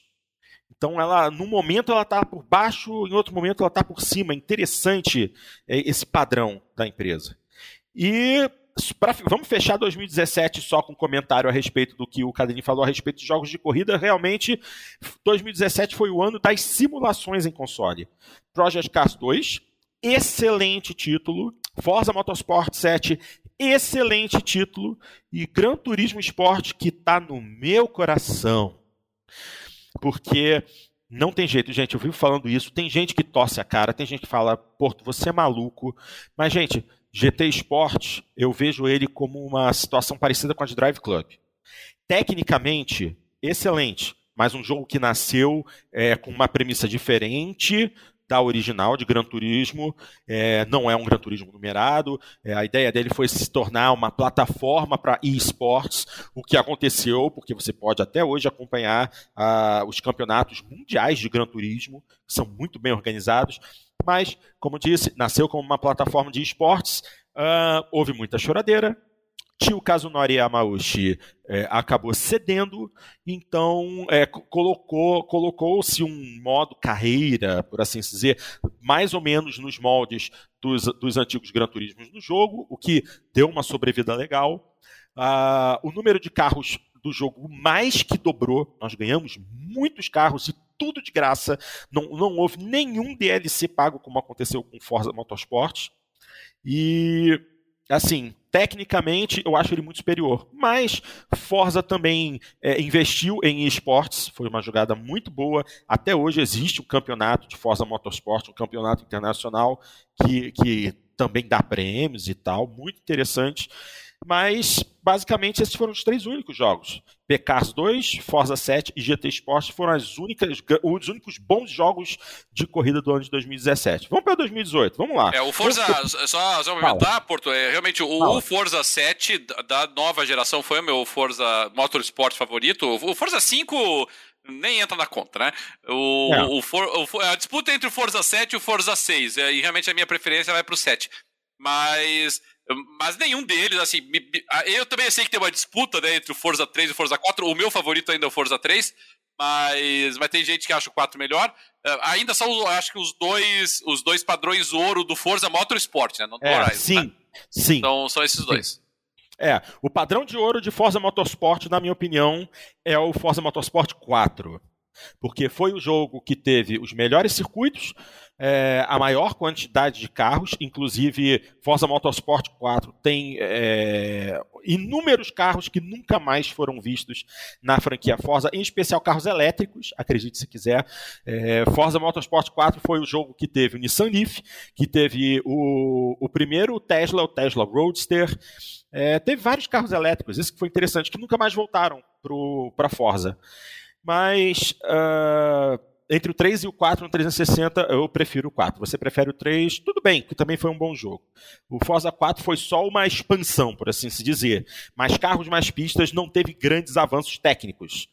Mas é isso. E é, e é isso aí. chega de falar, chega de falar, porque temos muita coisa para comentar ainda. Vamos para 2018, porque a lista, meu Deus do céu, a lista de 2018 é gigante. É, é gigante porque tem muitos jogos lançados multiplataforma, né, Porto? Sim, sim. Mas muita coisa boa. Muita, muita, muita coisa, coisa, boa. Ano, ano muito forte também. Forte, e, ano, e, e, aqui, e aqui o ano que, assim, se 2017 foi o ano da, da Nintendo, é 2018 a, a Sony veio armada, né? Veio, veio com guns blazing, como eles dizem nos Estados Unidos. É. Veio atirando para todo lado. Teve muita coisa. É, do, é, do, começa, 2018 aqui começa só... pelo grandão, por favor. Começa é, pelo grandão. Lá, bom, 2018, a, a, teve a grande disputa que aqui, aqui nós erramos, né, Dart? A gente apostou, a gente apostou em Red Dead Redemption 2, mas, mas quem avacalhou tudo e, e botou todo mundo abaixo foi God of War. Um jogo extraordinário também, né? Você, você fazer um, um, não um reboot, né, mas você mudar o conceito de um jogo como God of War é, se arriscar fazendo isso, apresentar uma proposta diferente, tudo diferenciado, né? É, forma de combate diferenciada, visão de câmera diferenciada, é, é dando profundidade a, ao Kratos, um personagem que nunca teve profundidade nenhuma, né? Era um personagem bidimensional. Um jogo no eles passou a ser mundo aberto, né? É, assim, foi uma aposta arriscadíssima que a Santa Mônica fez e, e, que deu certo, né? O God of War realmente é um jogo extraordinário. É que realmente, Red Dead Redemption 2 e God of War, dois jogos de alto nível.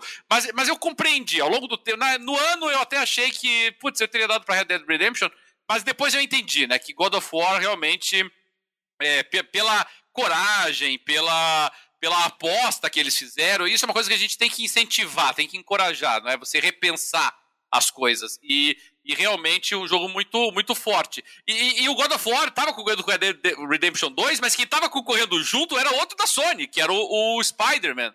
Uh, que também é outro jogo extraordinário. Então, assim, a, a, Sony pega e me emplaca dois títulos entre jogos do ano, e, e, e, em outras categorias ela não deixa por menos, porque Detroit Become Human foi um dos grandes uh, indicados no mesmo ano, então é, foi um ano assim que realmente a, a Sony pegou, olhou para o Nintendo de 2017 e pensou: vou fazer o meu o meu ano de 2018, né? Quem, quem ficou chupando o dedo em 2018 foi a Microsoft, né? Porque a Microsoft é, não teve nada, assim, nada em 2018, exceto a, a, brava resistência do Forza Horizon 4, que estava lá é, resistindo. Foi a única representação, praticamente, da. A, acho que foi a única, inclusive, de título da, da Microsoft. Foi.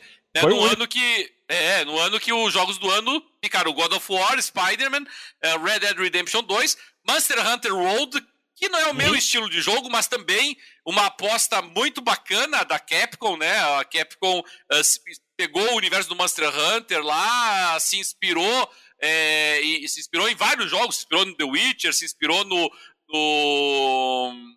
É, eu não sei se o Destiny já tinha saído nessa ocasião, mas, mas com a mesma pegada do Destiny.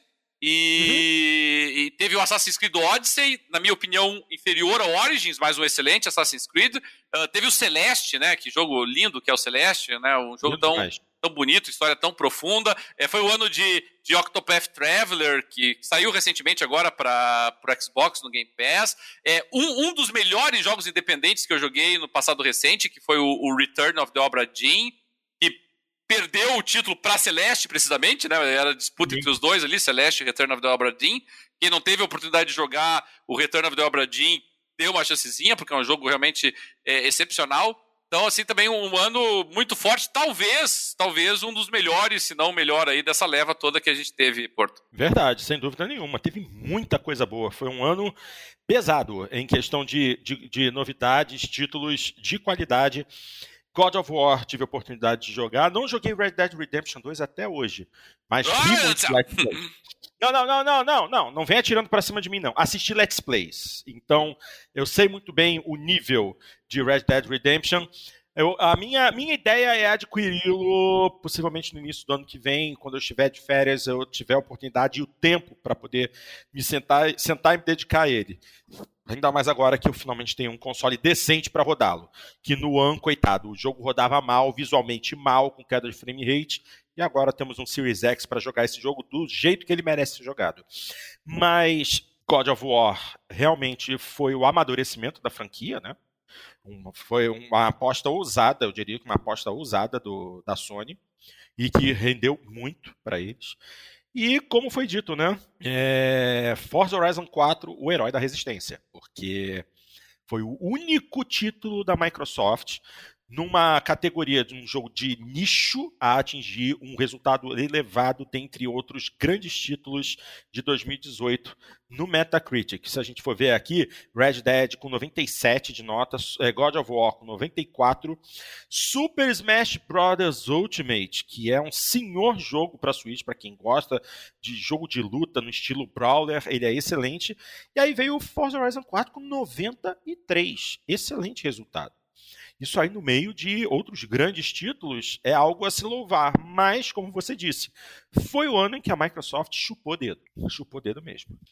Agora, é, outros títulos interessantes, agora falando na minha área, na minha expertise, naquilo que eu gosto de jogar. Foi um ano relativamente bom, por assim se dizer.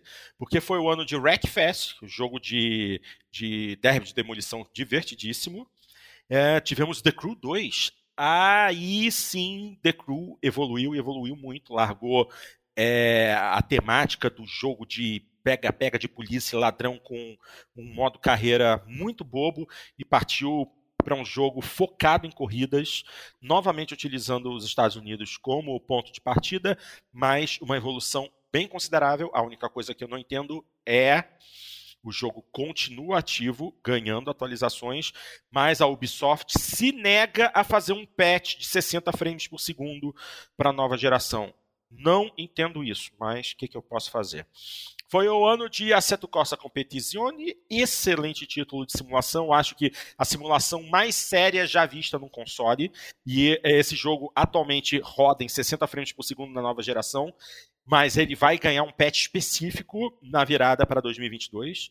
E um outro título que eu particularmente sempre quis jogar, mas eu me negava a jogar no Xbox One, que foi Ride 3. E aí estamos falando de corrida de motocicleta. Foi um, um, jogo muito bom, divertido, simulação e, assim, com uma quantidade interessante de motocicletas reais. Ele é bem no, no nível. Ele é um Forza Motorsport ou um Gran Turismo em duas rodas motos reais, pistas reais, é, um visual muito bacana. Esses foram jogos que eu considerei importantes de se jogar em 2018. Só coisa boa, só coisa boa. Aí agora que a coisa começa a ficar ruim, né? Mas, mas, mas só uma coisa, Porto, só para eu, eu, eu. não sei se. Desculpa, você tinha alguma acréscimo ainda sobre os jogos de corrida, não? Não, só isso que, mesmo. É que eu, ia perguntar se o, se o ah. Dart, assim como eu, já se convenceu da, da derrota do Red Dead Redemption, ou ele ainda acha que o Red Dead devia ter levado em cima do God of War? Não, eu, eu ainda acho que o Red Dead é um, é um. No todo, ele é um jogo melhor. Eu gosto muito do God of War também. Acho um jogo muito bom, mas eu acho que o Red Dead ele tem mais qualidades técnicas. Só técnicas ou em questão de jogo ele é melhor? Porque eu acho que, pelo menos para quem vê de fora, eu não joguei o Red Dead, mas eu joguei o o God of War. Eu sinto que é, Red Dead é um jogo mais expansivo, muito mais expansivo, não apenas tecnicamente, mas também em questão de história mesmo. Ele tem sim, uma sim, trama também. muito, muito mais ampliada. Né? É, eu, eu, acho o Red Dead Redemption 2 um jogo espetacular, só que, é, assim, o, principalmente o, o, começo dele é muito arrastado, mas assim, muito arrastado. Não estou falando assim um pouquinho arrastado. É, é ele, ele demora para engrenar, sabe? É, é uma introdução muito longa do jogo. Eu acho que isso mas cansa. É... Mas é proposital isso. Não, não, é, Eles... é, é, é mas, isso, mas isso é negativo. Isso é negativo, Dart. Se isso é proposital, é negativo, porque você precisa criar hype para o jogo. Você precisa que nos primeiros minutos do jogo ele te pegue pelo colarinho, te dê uma sacudida e fale assim: ó, oh, eu sou o jogo. Você vai me jogar porque eu sou muito bom. Você vai perder seu tempo comigo. É. Agora, é. se você pega um jogo que começa com uma trama arrastada, que vai levar muito tempo para chegar é, a um, é, ponto é de, tra... um, ponto de, dobra, que vai te dar o, um impulso que você quer para é, jogar. não é a trama que começa arrastada no jogo, é, a jogabilidade em si. É, é, porque assim, quando, é, quando você joga Red Dead Redemption, quando você joga GTA, ou quando você joga praticamente qualquer um desses jogos sandbox, você está procurando o, o, o, mundo aberto, né? Você está procurando que o, o jogo abra para você e, e, e, você vai, você vai explorar e você vai fazer o que você bem entender. E, o, e o Red Dead Redemption 2, ele demora para soltar essa rédea, sabe? É, pra, pra, chegar no mundo aberto ele demora um pouco. É, é, é mais pouco, de uma hora, eu acho. Pouco leia algumas horas. Não, não foi algumas ah, horas, mas é? foi uma hora mais ou menos. Não, foi uma hora mais ou menos. Umas cinco horas. Não, não foi tanto assim, não.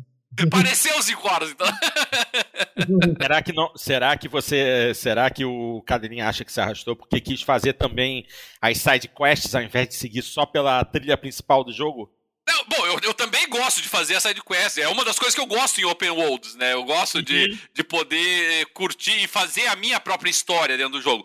Mas o para mim o problema foi realmente, foi realmente esse. E, e, mesmo quando o jogo ele abre o, o open world, ele abre mais ou menos, porque você não tem muita coisa para fazer nas side quests inicialmente, sabe? Ele vai liberando isso muito lentamente. Então, mesmo quando você abre o, o, o Red Dead Redemption, o, o mapa, ele, ele, continua te levando, né, meio que te conduzindo é, no cabresto por mais algum tempo ainda. Então, demora para você pegar e conseguir, beleza, agora Agora eu vou explorar, agora eu vou conhecer, eu quero ver todas as maravilhas que eles fizeram, mas quando você consegue fazer isso, o, o jogo realmente fica, é, você fica embasbacado com o nível de detalhe, o nível de cuidado, o nível de carinho, né, que eles deram pro jogo. Mas ele demora para chegar nesse ponto. E, e, eu acho que o, o, o, God of War, que também, para os padrões do God of War, também é arrastado no começo, mas você vai para a pancadaria bem mais cedo que o que você está querendo, né? Então, talvez, talvez, arrisco dizer, isso tenha pesado um pouquinho. E é claro, o pessoal estava acostumado com o GTA Online, e, e aí me aparece o Red Dead Redemption, assim, sem que o online, o multiplayer tivesse à vista, eu acho que isso também custou um pouquinho para ele. É, não, e o Red Dead, ele ele não é só no começo, todo o jogo dele, ele, ele é um jogo mais lento, com, com pace mais lento do que o primeiro Red Dead. Ele, ele é um pouco mais contemplativo, assim. Ele, foi uma opção deles, né, fazer assim. Tá bom, ok, entendido. Bom, já discorri também a respeito dos títulos de corrida de 2018, então eu acho que a gente já pode ir para o ano mais fraco, né? Ah, facilmente. Nossa, esse foi complicado mesmo, hein? Não, 2019, não 2019 foi um ano de pouquíssima coisa. Chega, chega até da dó. E vamos lembrar que 2019... Tanto que o, tanto ah. que o remake que concorreu ao jogo do ano, não sei, não sei se chegou a ganhar. Não, não ganhou, não, não mas. Não, que, que ganhou. Quase não. ganhou o jogo do ano, um remake, né? O, o é, 2019, o, ah, sim, o Resident Evil 2, sim. É, é Resident Evil 2. É. É, o 2019 é, é, o ano que nós erramos feio o vencedor, né? Porque eh, todos nós apostávamos ou em Death Stranding ou Resident Evil 2. Eu lembro que Só eu cheguei a sugerir, meio que em tom de brincadeira lá, e infelizmente não levei a sério minha aposta, né? Que eu tinha comentado que, que Sekiro. Lembra, eu até gravei, né, eu não pude participar do programa, e eu Foi. gravei até dizendo que Sekiro poderia surpreender correndo por fora, mas é, realmente a minha aposta era, era o Resident Evil 2 ou Death Stranding, e, e o Sekiro ganhou. Mas, mas um ano assim que realmente ele, né? Você vê que os jogos do ano que concorreram foi Sekiro, Death Stranding, Resident Evil 2, Super Smash Bros. Ultimate e o Outer Worlds. Imagina. Os caras resolveram lançar uma, uma, um ossinho para a Microsoft e escolheram Outer Worlds, é um RPG uh, assim, limitado para ser, pra ser bonzinho uhum. com ele. Tão limitado que, quando ele vai concorrer na categoria dele mesmo, ele perde pro Disco Elysium que não estava concorrendo entre, o, entre, entre os jogos do ano. E, e, e, tudo isso ao mesmo tempo que eles ignoram, por exemplo, o Gear 5, que foi um bom Gears, um Gears também, eh, de certa maneira, corajoso, que introduziu é, novos elementos na, na, na franquia, e, e, o Gear 5 não ganha nem na, nem mesmo na categoria dele, né? Então, é, eu achei ali que o pessoal foi um pouquinho duro com o Gear 5. Mas foi um ano que, para mim, Porto, foi um ano, assim, com exceção do Disco Elysium, que realmente é um jogo, assim, que, que mereceu o, o reconhecimento que, que, teve, mas para mim foi um ano muito, de muita frustração, sabe? Eu, eu achei o Death Stranding... É, assim, a proposta do Death Stranding, ela não me convenceu em nenhum momento. O, o, o Outer Worlds, para mim, é um assim, é, um, um, Mass Effect B, sabe? Ou, ou, se o pessoal quiser usar como referência, até um Fallout B, dependendo da, da, da alusão aí que você tiver, da referência que você tiver. O, o Control é o típico jogo assim que não teria entrado entre os melhores jogos do ano na esmagadora maioria dos anos que nós já vimos, ele não, não teria emplacado. É, o Devil May Cry 5, eu, eu não, não entendi o, o Fuzue que o pessoal fez em cima dele, eu achei o jogo com uma mecânica de jogo assim ainda ultrapassada. Eu achei que é, a, não, não, se justificou toda aquela onda em cima. O, o Kingdom Hearts 3, que eu tinha é, tanta expectativa, é, também me frustrou. Me frustrou muito pelo fato de não ter sido localizado, né? Um jogo é, com personagens da Disney, você não localizar em português é, dói o coração. E então, então assim, para mim não foi, não, não foi surpresa nenhuma que o grande vencedor na prática tenha sido o Disco Elysium. É, tudo bem que o Sekiro ganha lá o título de melhor jogo, mas é, ele só ganha o título de melhor jogo, só, né, aspas, ele só ganha o título de melhor jogo e, e, e na categoria dele, de melhor jogo de ação e de aventura. Mas a, o, o título que mais ganhou premiações foi o Disco Elysium, porque o Disco Elysium ganha melhor jogo de RPG, ganha melhor jogo independente ganha melhor narrativa. Então, o grande vencedor acabou sendo o Disco Elysium. É... Então, assim, foi um ano que eu achei, eu achei um ano uh, frustrante, né? Era um ano assim que poderia ter sido muito bom se o Devil May Cry 5 tivesse entregado tudo que a gente esperava, se o Gears 5 ah, tivesse entregado um pouco mais, se o Kingdom Hearts 3 tivesse feito jus a a, a, a, franquia, se o Death Stranding não tivesse uma proposta tão obtusa quanto teve, então é, então, assim, foi um ano realmente sim que me, me frustrou bastante. E, e tenho certeza que para ti aí no, na categoria de simulações foi um ano meio frustrante também, Porto. Pô, frustrante, frustrante é apelido, porque os dois únicos títulos que eu realmente joguei é, de 2019 foram é, se quiser, eu voltei a jogar um Need for Speed, inclusive graças a um, a um dos nossos é, ouvintes, o Máximos Mínimos, que é, gentilmente me cedeu uma cópia do Need for Speed Hit, e que acabou, que foi... de, acabou de ingressar na nossa gravação, diga passagem. Ah, então já agradeço a ele mais uma vez. Tá lá, é, parabéns, meu povo. Grande Máximos Mínimos. É, tô falando de você agora, rapaz, que você, você me cedeu o, o título de 2019 que eu queria jogar realmente, que foi o Need for Speed Hit, que foi um bom retorno ao que Need for Speed tem de bom. Não é um simulador, mas pelo menos foi um, um jogo que teve uma narrativa boa, uma narrativa interessante, ao contrário do jogo anterior, que foi o Need for Speed Playback, Payback, que foi um lixo, tecnicamente muito bom, mas com uma história horrorosa. Need for Speed Hit se salvou, um bom jogo. E outro jogo que eu joguei também que valeu a pena foi o remake de Grid. Quem lembra do primeiro Grid? Nossa senhora! Cara, eu, por muito tempo, Porto, por muito tempo, eu, eu, eu era ridicularizado no portal Xbox. Eu não sei se você não era um do que me ridicularizava com relação a isso. Era um. Porque, Porque eu você... defendia que uhum. Grid era um dos jogos de, de corrida mais bonitos já feitos. Não, mas olha só, não, mas eu, eu não discuti a beleza do jogo, discuti a jogabilidade. Não, isso quem sim. não lembra, quem não lembra da teoria do eixo pivotante? Teoria cunhada pelo nosso, pelos nossos queridos DW e Assassin Monk.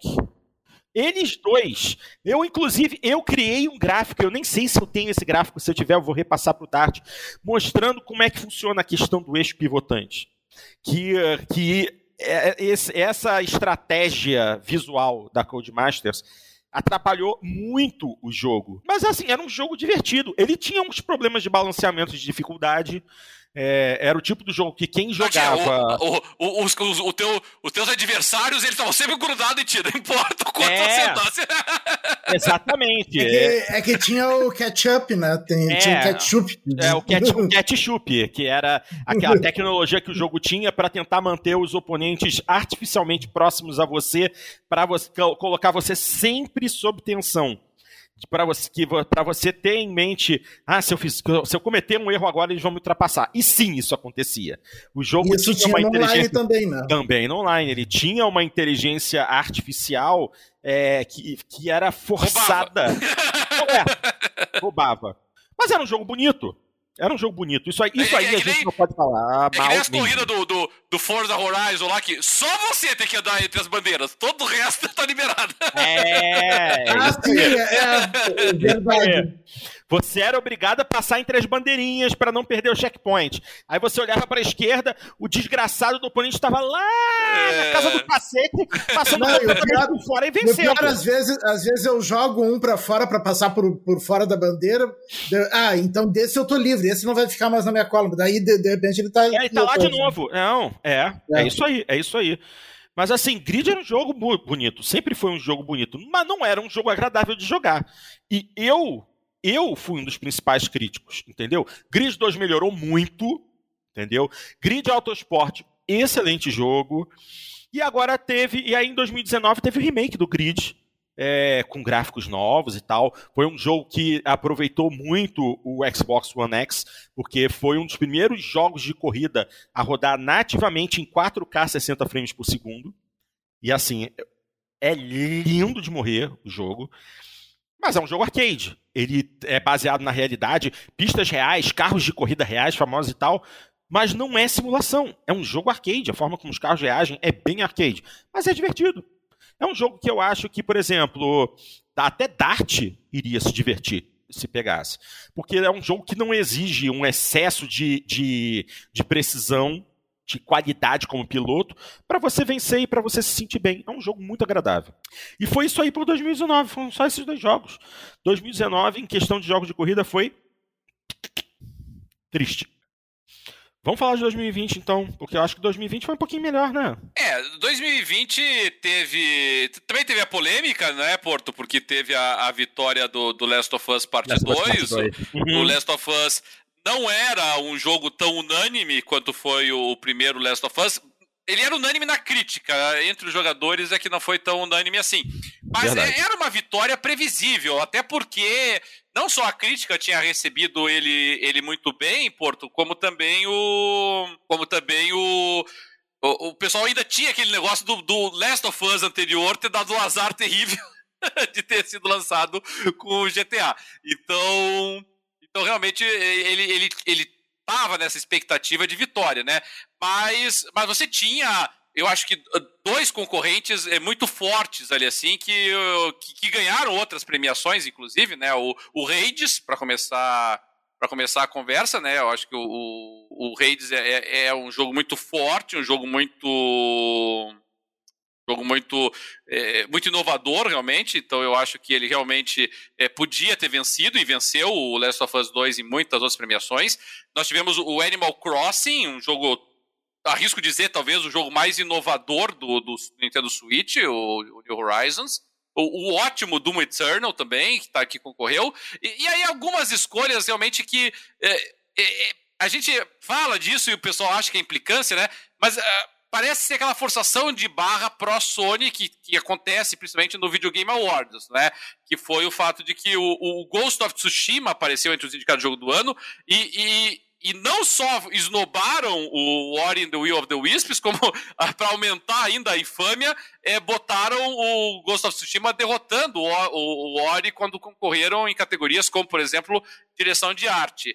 É, eu acredito que qualquer pessoa que tenha jogado Ori The Will of the Wisps é, concorda que ele deveria ter figurado no lugar tanto de Ghost of Tsushima quanto até do Final Fantasy VII Remake, que é um bom jogo, mas não, precisava estar lá, assim, sabe?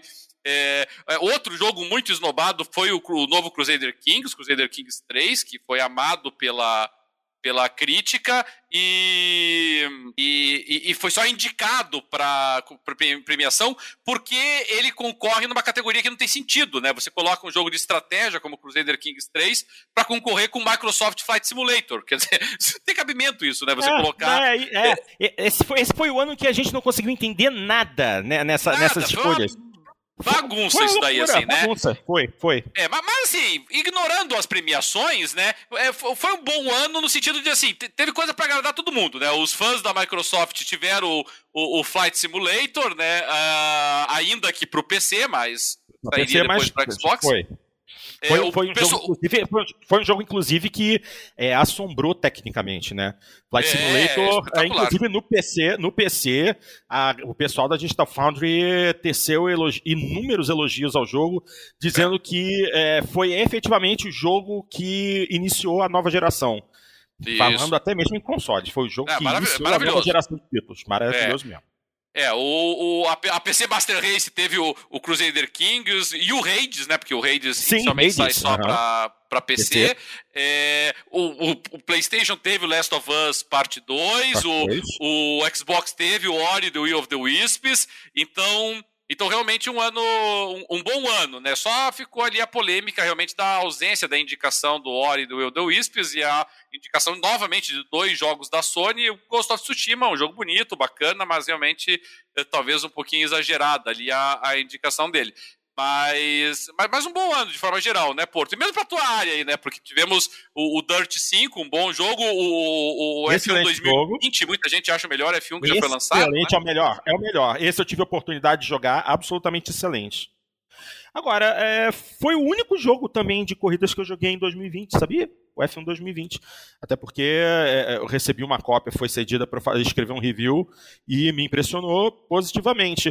É uma pena, né, que quando a gente está falando disso, a gente se trata desses carros atuais de Fórmula 1 que não tem absolutamente graça nenhuma mas pelo menos tinha os carros de corrida clássico com os maravilhosos motores V10, que aí sim, esses eu pilotei tudo que eu podia mais um pouco. Agora, é, eu queria. O, também, os é, jogos de corrida, os jogos de corrida deram azar, né, Porto? Porque foi o ano do, do, do remake do Tony Master, do Tony Hawk. O Tony Hawk, exatamente. E ficou realmente excelente. Não, não, não é o primeiro, a gente já destacou isso no programa passado, não é o primeiro remaster do Tony Hawk, já tinha sido lançado é. um horroroso anteriormente. Horroroso. Mas esse muito, muito bem feito, e, a, sim, e aí sim. derrubou tanto o Dirt 5. Me, me, incomoda um pouco que remasters derrotem jogos novos, jogos mas. Novos, é, e eu queria também fazer um comentário, não sei se você falou a respeito, posso ter deixado passar, mas 2020 foi o ano em que nós tivemos o primeiro grande título de realidade virtual, né? A obter sim. uma nota elevada, né? O Half-Life Alex. Alex. É, e que eu tive a oportunidade, oportunidade de assistir é, youtubers jogando e eu fiquei naquela. Poxa, esse é o tipo do jogo que me faria comprar é, um kit de realidade virtual. Mas eu só faria esse tipo de investimento alto se outros títulos chegassem ao mesmo nível. E infelizmente não é isso que a gente vê. O que é uma pena. Eu achei que eu achei que, que faria tu comprar um um kit de realidade virtual seria o metaverso do, do Mike Zuckerberg. Olha pra minha cara, Dart, fala sério. Pelo amor de Deus, eu já fico irritado quando eu pego o meu telefone, clico no WhatsApp e aparece o logo do WhatsApp lá embaixo, Meta. Fala sério. Ai, ai. Bom, basicamente 2020 Mas, foi isso. Uh... Ah, fala. O, o Hades, uh, uh, The Last of Us tinha que ganhar de Hades mesmo. Concordo. Uh, e, e, e, eu não tinha experimentado ainda o Hades e hoje eu fui testar a, a função nova que agora tem nos consoles, que é, que é jogar pela cloud no console. Uhum. Ah, é? Aí eu, eu vi que no, no aplicativo do Game Pass do console, uh, alguns jogos aparecem uma nuvenzinha ali, e que são jogos que tu pode executar direto, sem precisar baixar ele. Mas você não gostou É, do daí eu- Raids? O Raids é muito bem feito, sabe? Daí eu, exper- daí eu experimentei ele, eu acho que joguei uns 10 minutos, sabe? Ah, Eu não, go- eu, não, eu, não, eu não gosto desse tipo de. É que esse tipo de jogo eu não gosto, assim. Agora, Dart, Eu olha acho só. tudo muito genérico aquele estilo de jogo. Ai, sei meu lá, Deus. Sério? Genérico? Eu acho. Eu acho. Deixa eu fazer um comentário aqui a respeito dessa questão de jogar na nuvem. É, eu não sou assinante do Game Pass. Vocês sabem muito bem disso. Eu sou o burro, o idiota, o otário que não assina Game Pass. Mas essa semana eu estava passando a lista dos meus Eu jogos, renovei né? agora até console. 2024. Que beleza. Aí eu tava repassando a lista de jogos no meu console e eu também e eu tomei um susto. Justamente por conta disso que você viu. Vários dos meus jogos apareceram uma nuvenzinha no canto. Aí eu, ué, o que, que é isso? Quando eu selecionei, aparece lá a opção de instalar ou jogar direto pela nuvem. O que eu não posso clicar porque eu não tenho assinatura do Game Pass Ultimate. Mas agora, aparentemente, a Microsoft vai integrar isso de toda forma possível. Eu não sou assinante Game Pass e aparece lá no ícone do jogo o símbolozinho da nuvem embaixo. Ó, você Sabe pode que eu acho, eu acho isso uma coisa bem interessante, justamente nesse caso. Eu não estava muito afim de instalar esse jogo porque eu sabia que eu não ia gostar. É, Mas, eu, mas eu queria experimentar. é, você não precisa Então- perder tempo. Você não precisa perder tempo É. instalando um jogo quando você quer ter eh, alguns primeiros minutos de experiência para saber É, esse jogo vale a pena para eu eh, investir meu tempo nele efetivamente. é, Valeu, pra baixar. legal. Aí coisa. baixa. Ah, joguei 10 É. minutos, não me agradou. Você não precisa baixar. A única coisa ruim é. E rodou super bem, né? Rodou super bem. É, é, são duas coisas que eu ia comentar.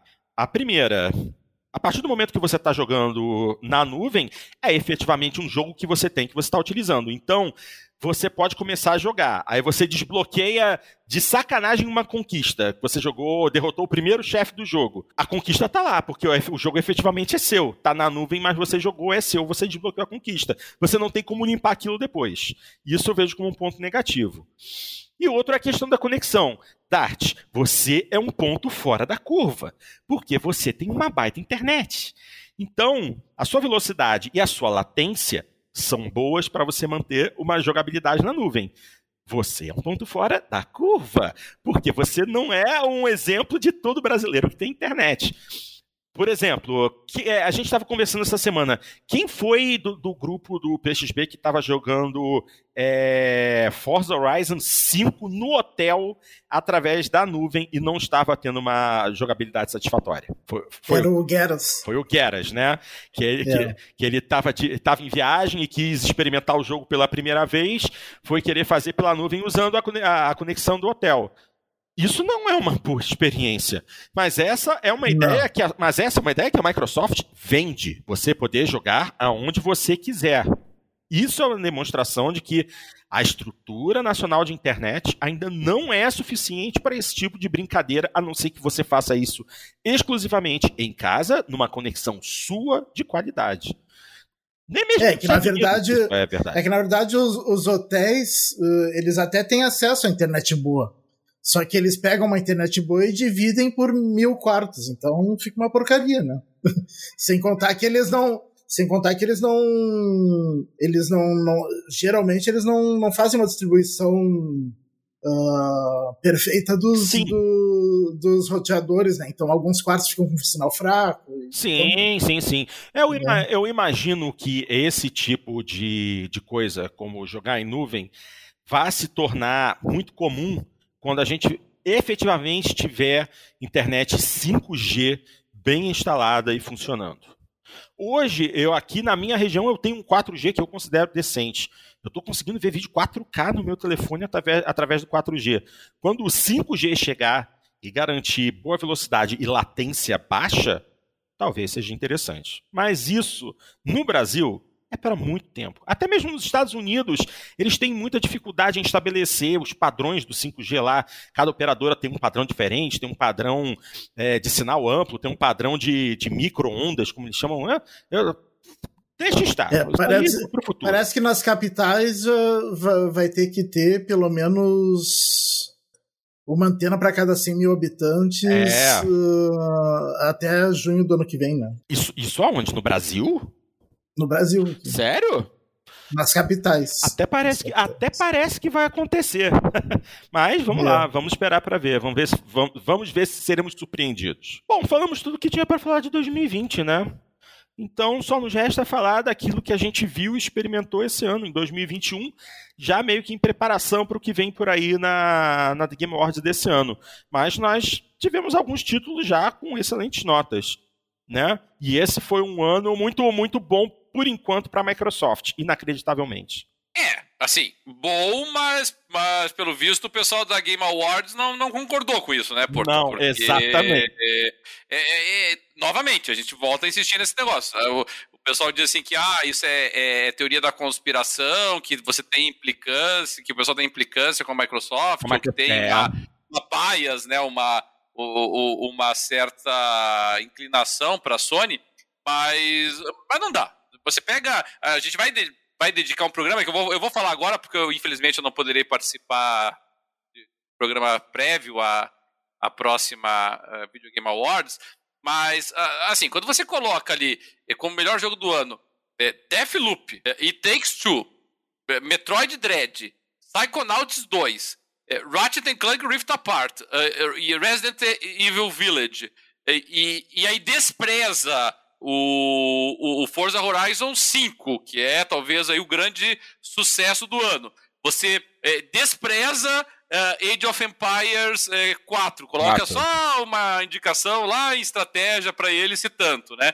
É, despreza até o, o Humankind, que, que pode não ter sido, sido tudo aquilo que nós esperávamos dele, mas assim, conseguiu se colocar como um concorrente do, do Civilization, o que é uma tarefa para lá de Hercúlea. É, você ignora o excelente Forgotten City, que é que ficou lá só como melhor estreia independente. Imagina, né, um jogo, uh, uma narrativa extraordinária, inteligente e tal. E, e aí você me coloca é, Deathloop, Metroid Dread e Ratchet Clank Rift Apart? Não, não, não, não dá, não dá sabe? É, mesmo o Psychonauts 2, sabe? É, eu, eu, eu confesso que eu, eu não entendi essa seleção. Eu, eu quis acreditar que jogos como o Age of Empires ou o, o, o Forza Horizon 5 não estavam por algum motivo elegíveis, mas estão, tanto é que estão concorrendo em outras categorias. Mas, mas, mas assim, Deathloop e, e o Ratchet Clank, o, o Ratchet Clank vai lá, embora até o Deathloop tenha uma nota maiorzinha de Metacritic, mas o Ratchet Clank vai lá, é um jogo de plataforma realmente diferenciado tal. O Deathloop, ele é interessante, ele tem uma proposta legal, e, e é isso, entendeu? Não tinha nada que tá aqui em jogo do ano. Uh, se tanto em alguma categoria separada lá para ele, sabe? É, mesmo o Metroid Dread, é, é legal você ver um jogo é, 2D, assim, de plataforma bem feitinho e tudo mais. É, é bacana. Mas olha, a, até o Chicory, o a Colorful Tale, é, é o uhum. jogo mais inteligente que tá concorrendo ao jogo mais impactante.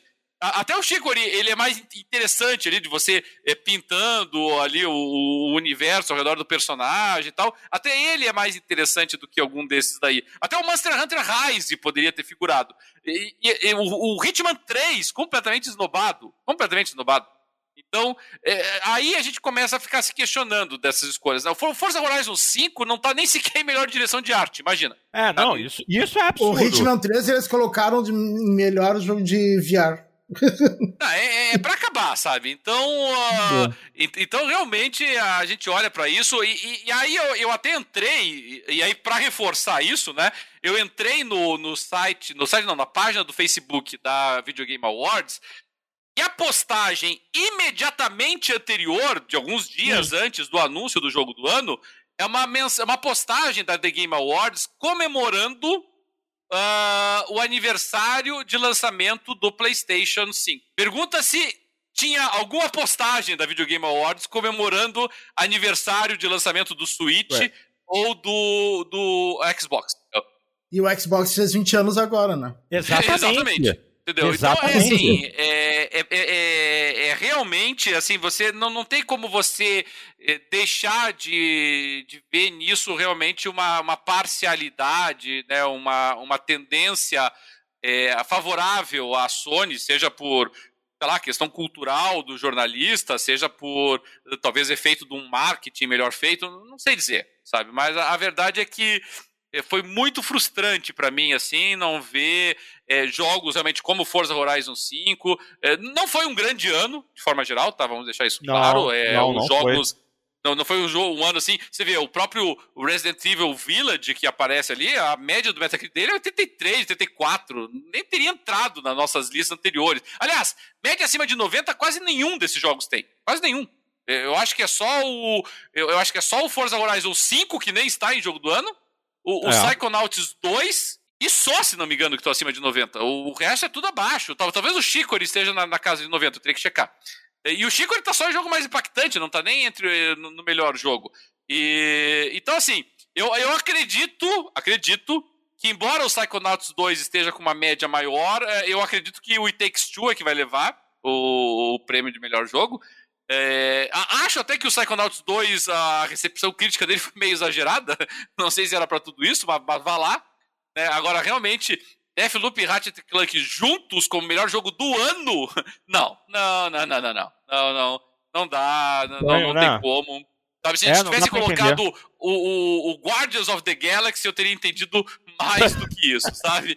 Não, realmente não, não deu para engolir essa, é, o, o menosprezo ao, ao Forza Horizon 5, o menosprezo ao, ao Hitman 3, o menosprezo ao, ao, ao, ao Monster Hunter Rise, o menosprezo ao Age of Empires, o menosprezo ao Humankind. E, e por que não? O menosprezo também ao Microsoft Flight Simulator, porque o Flight Simulator saiu pro Xbox agora, né? Ele poderia ter sim, figurado sim. lá. Então, poderia. É, é realmente.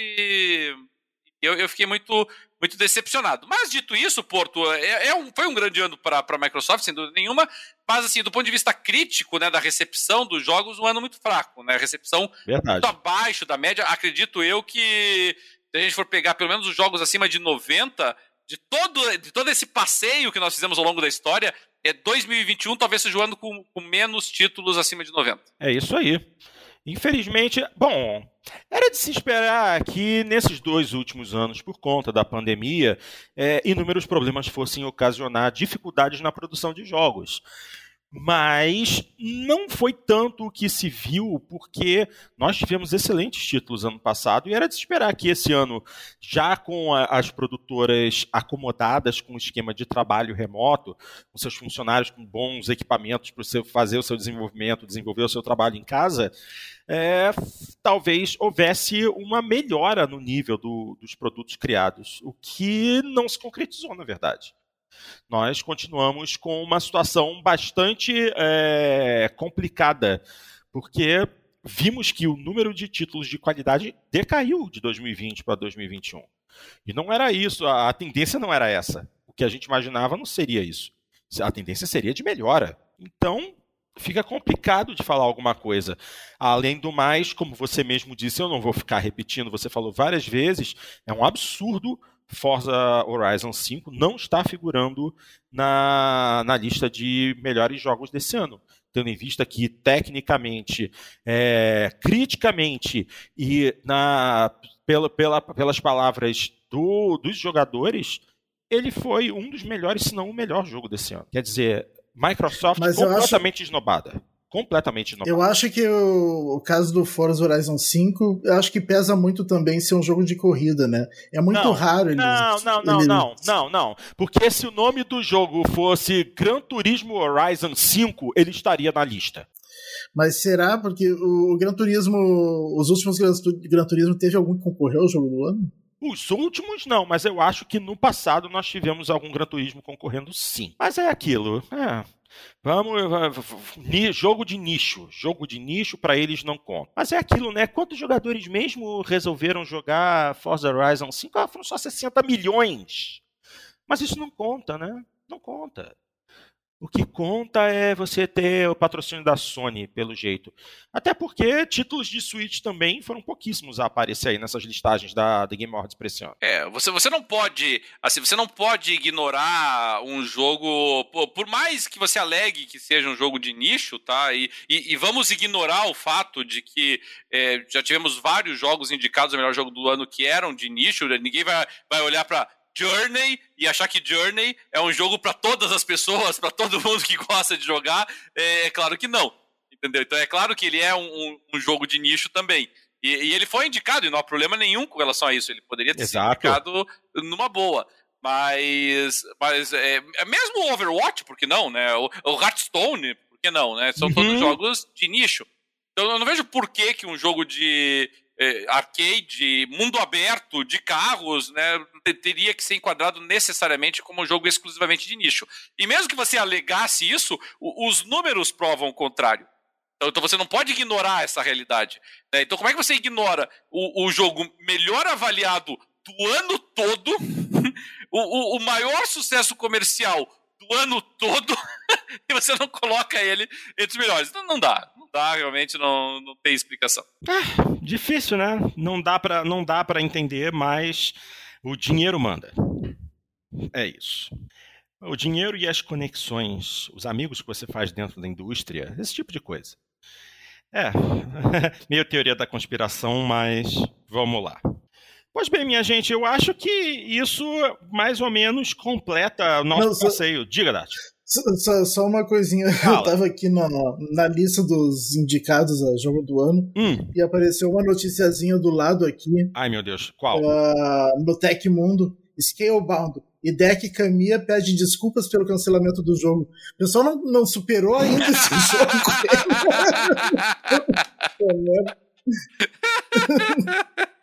Como assim? O, o, o, povo, o povo vai, vai puxar essa corda até quando? Pelo amor de Deus! Acabou, é... gente! Acabou! Superem isso! Né? É, que, é, que, é que nem o pessoal reclama todo ano que o Bayonetta só sai pro Nintendo. nesse nível. Nesse nível. É. Mas se bem, se bem que assim, é, é, pelo que eu me lembro, as histórias que se contavam era que Scalebound estava realmente atingindo uma escala tão grande que o Xbox One não daria conta do recado. Será que não seria o momento de chamarem Hideki Kamiya de volta e falar assim: aqui, esse é o hardware do Xbox Series, S e X. Pega o que você já tem desenvolvido de Scalebound e tenta botar aqui dentro. De repente ele consegue. Ah, eu acho, sinceramente, eu acho que o problema foi assim. Uh, eles simplesmente passaram para outros projetos e deixaram é, o é. Scalebound de lado. É, eu acho que eles não sabiam para onde levar o Scalebound mais. É, eles estavam. Isso acontece, né? Às vezes você inicia um projeto, você tem uma boa ideia, você tem um bom começo, e mas você não sabe como desenvolver. Você chega, você não sabe como que a história se desenvolve, você não sabe uhum. como que o jogo vai se desenvolver, você não sim, sabe como sim. ele termina. Né? E isso é uma história muito comum. Né? O cara que tem uma grande ideia, mas é o começo de ideia. Ele não tem o restante, ele não tem o resto, né? Então ele é. apresenta o projeto, o projeto é interessante, o projeto é genial, mas depois que ele, que ele consegue lá o financiamento, ele não sabe para onde ir.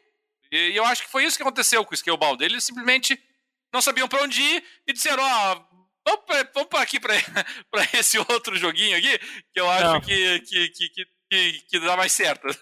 Uma pena, porque eu lembro que quando mostraram o trailer, pô, o hype foi enorme, porque foi um trailer bacana, muita gente ficou impressionada e falou, pô, esse jogo vai chutar bundas. E é. ele teve, na verdade, é. a bunda chutada. Eu me lembro que eu nunca, nunca me interessou tanto assim o jogo, não sei o que, que o pessoal fez tanto hype nesse jogo, não eu nunca vi nada demais assim ah, tá. trailers. É. é, porque é, é, o tipo do é o tipo do J, JRPG, o JRPG, o RPG japonês que é, com ação que não faz a tua onda.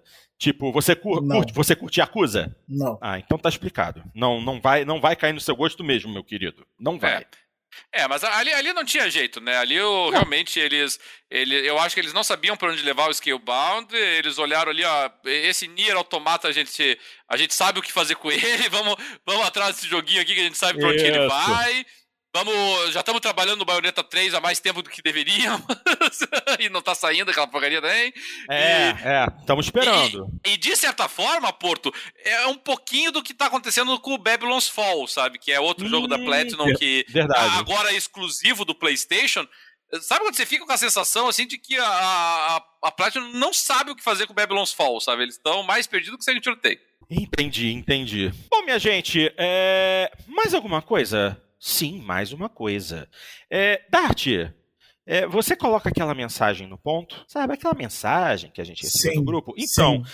porque, assim, acho que a respeito de jogos e o que rolou e o que deixou de rolar nesses últimos anos, não há muito mais o que se falar.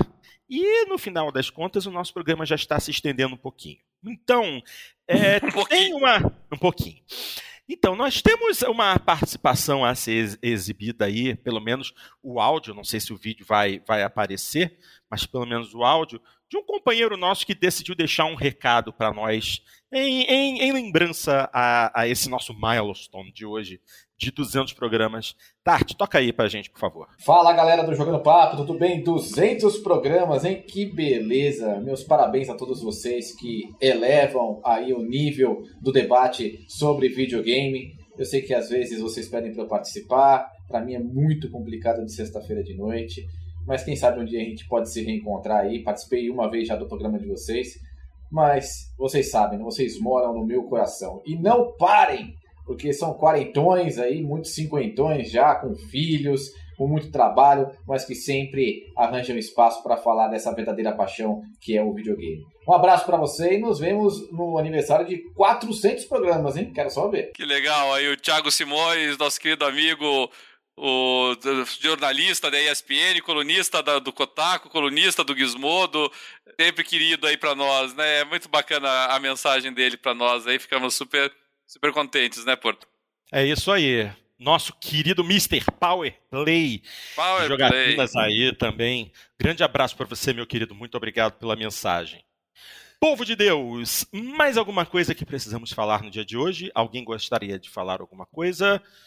Porque eu já preparei aqui o texto de encerramento hoje, um pouquinho mais longo e especial. Então, mete ficha aí, Porto. Mete ficha? Então, vou meter a ficha. É só abrir o arquivinho e dizer assim: Pois bem, galerinha, estamos chegando ao fim de mais uma edição do Jogando Papo. Como sempre, agradecendo a galera do chat do YouTube que esteve conosco durante a transmissão de hoje. E hoje nós tivemos, vamos pegar a listinha, rolar aqui para cima. O primeiro da noite, como sempre, o nosso querido Alexandre Santiago, também seguido pelo André Luiz. Rafael Mano do Céu também apareceu para nos prestigiar. Doutor Senato Souza também esteve aqui conosco.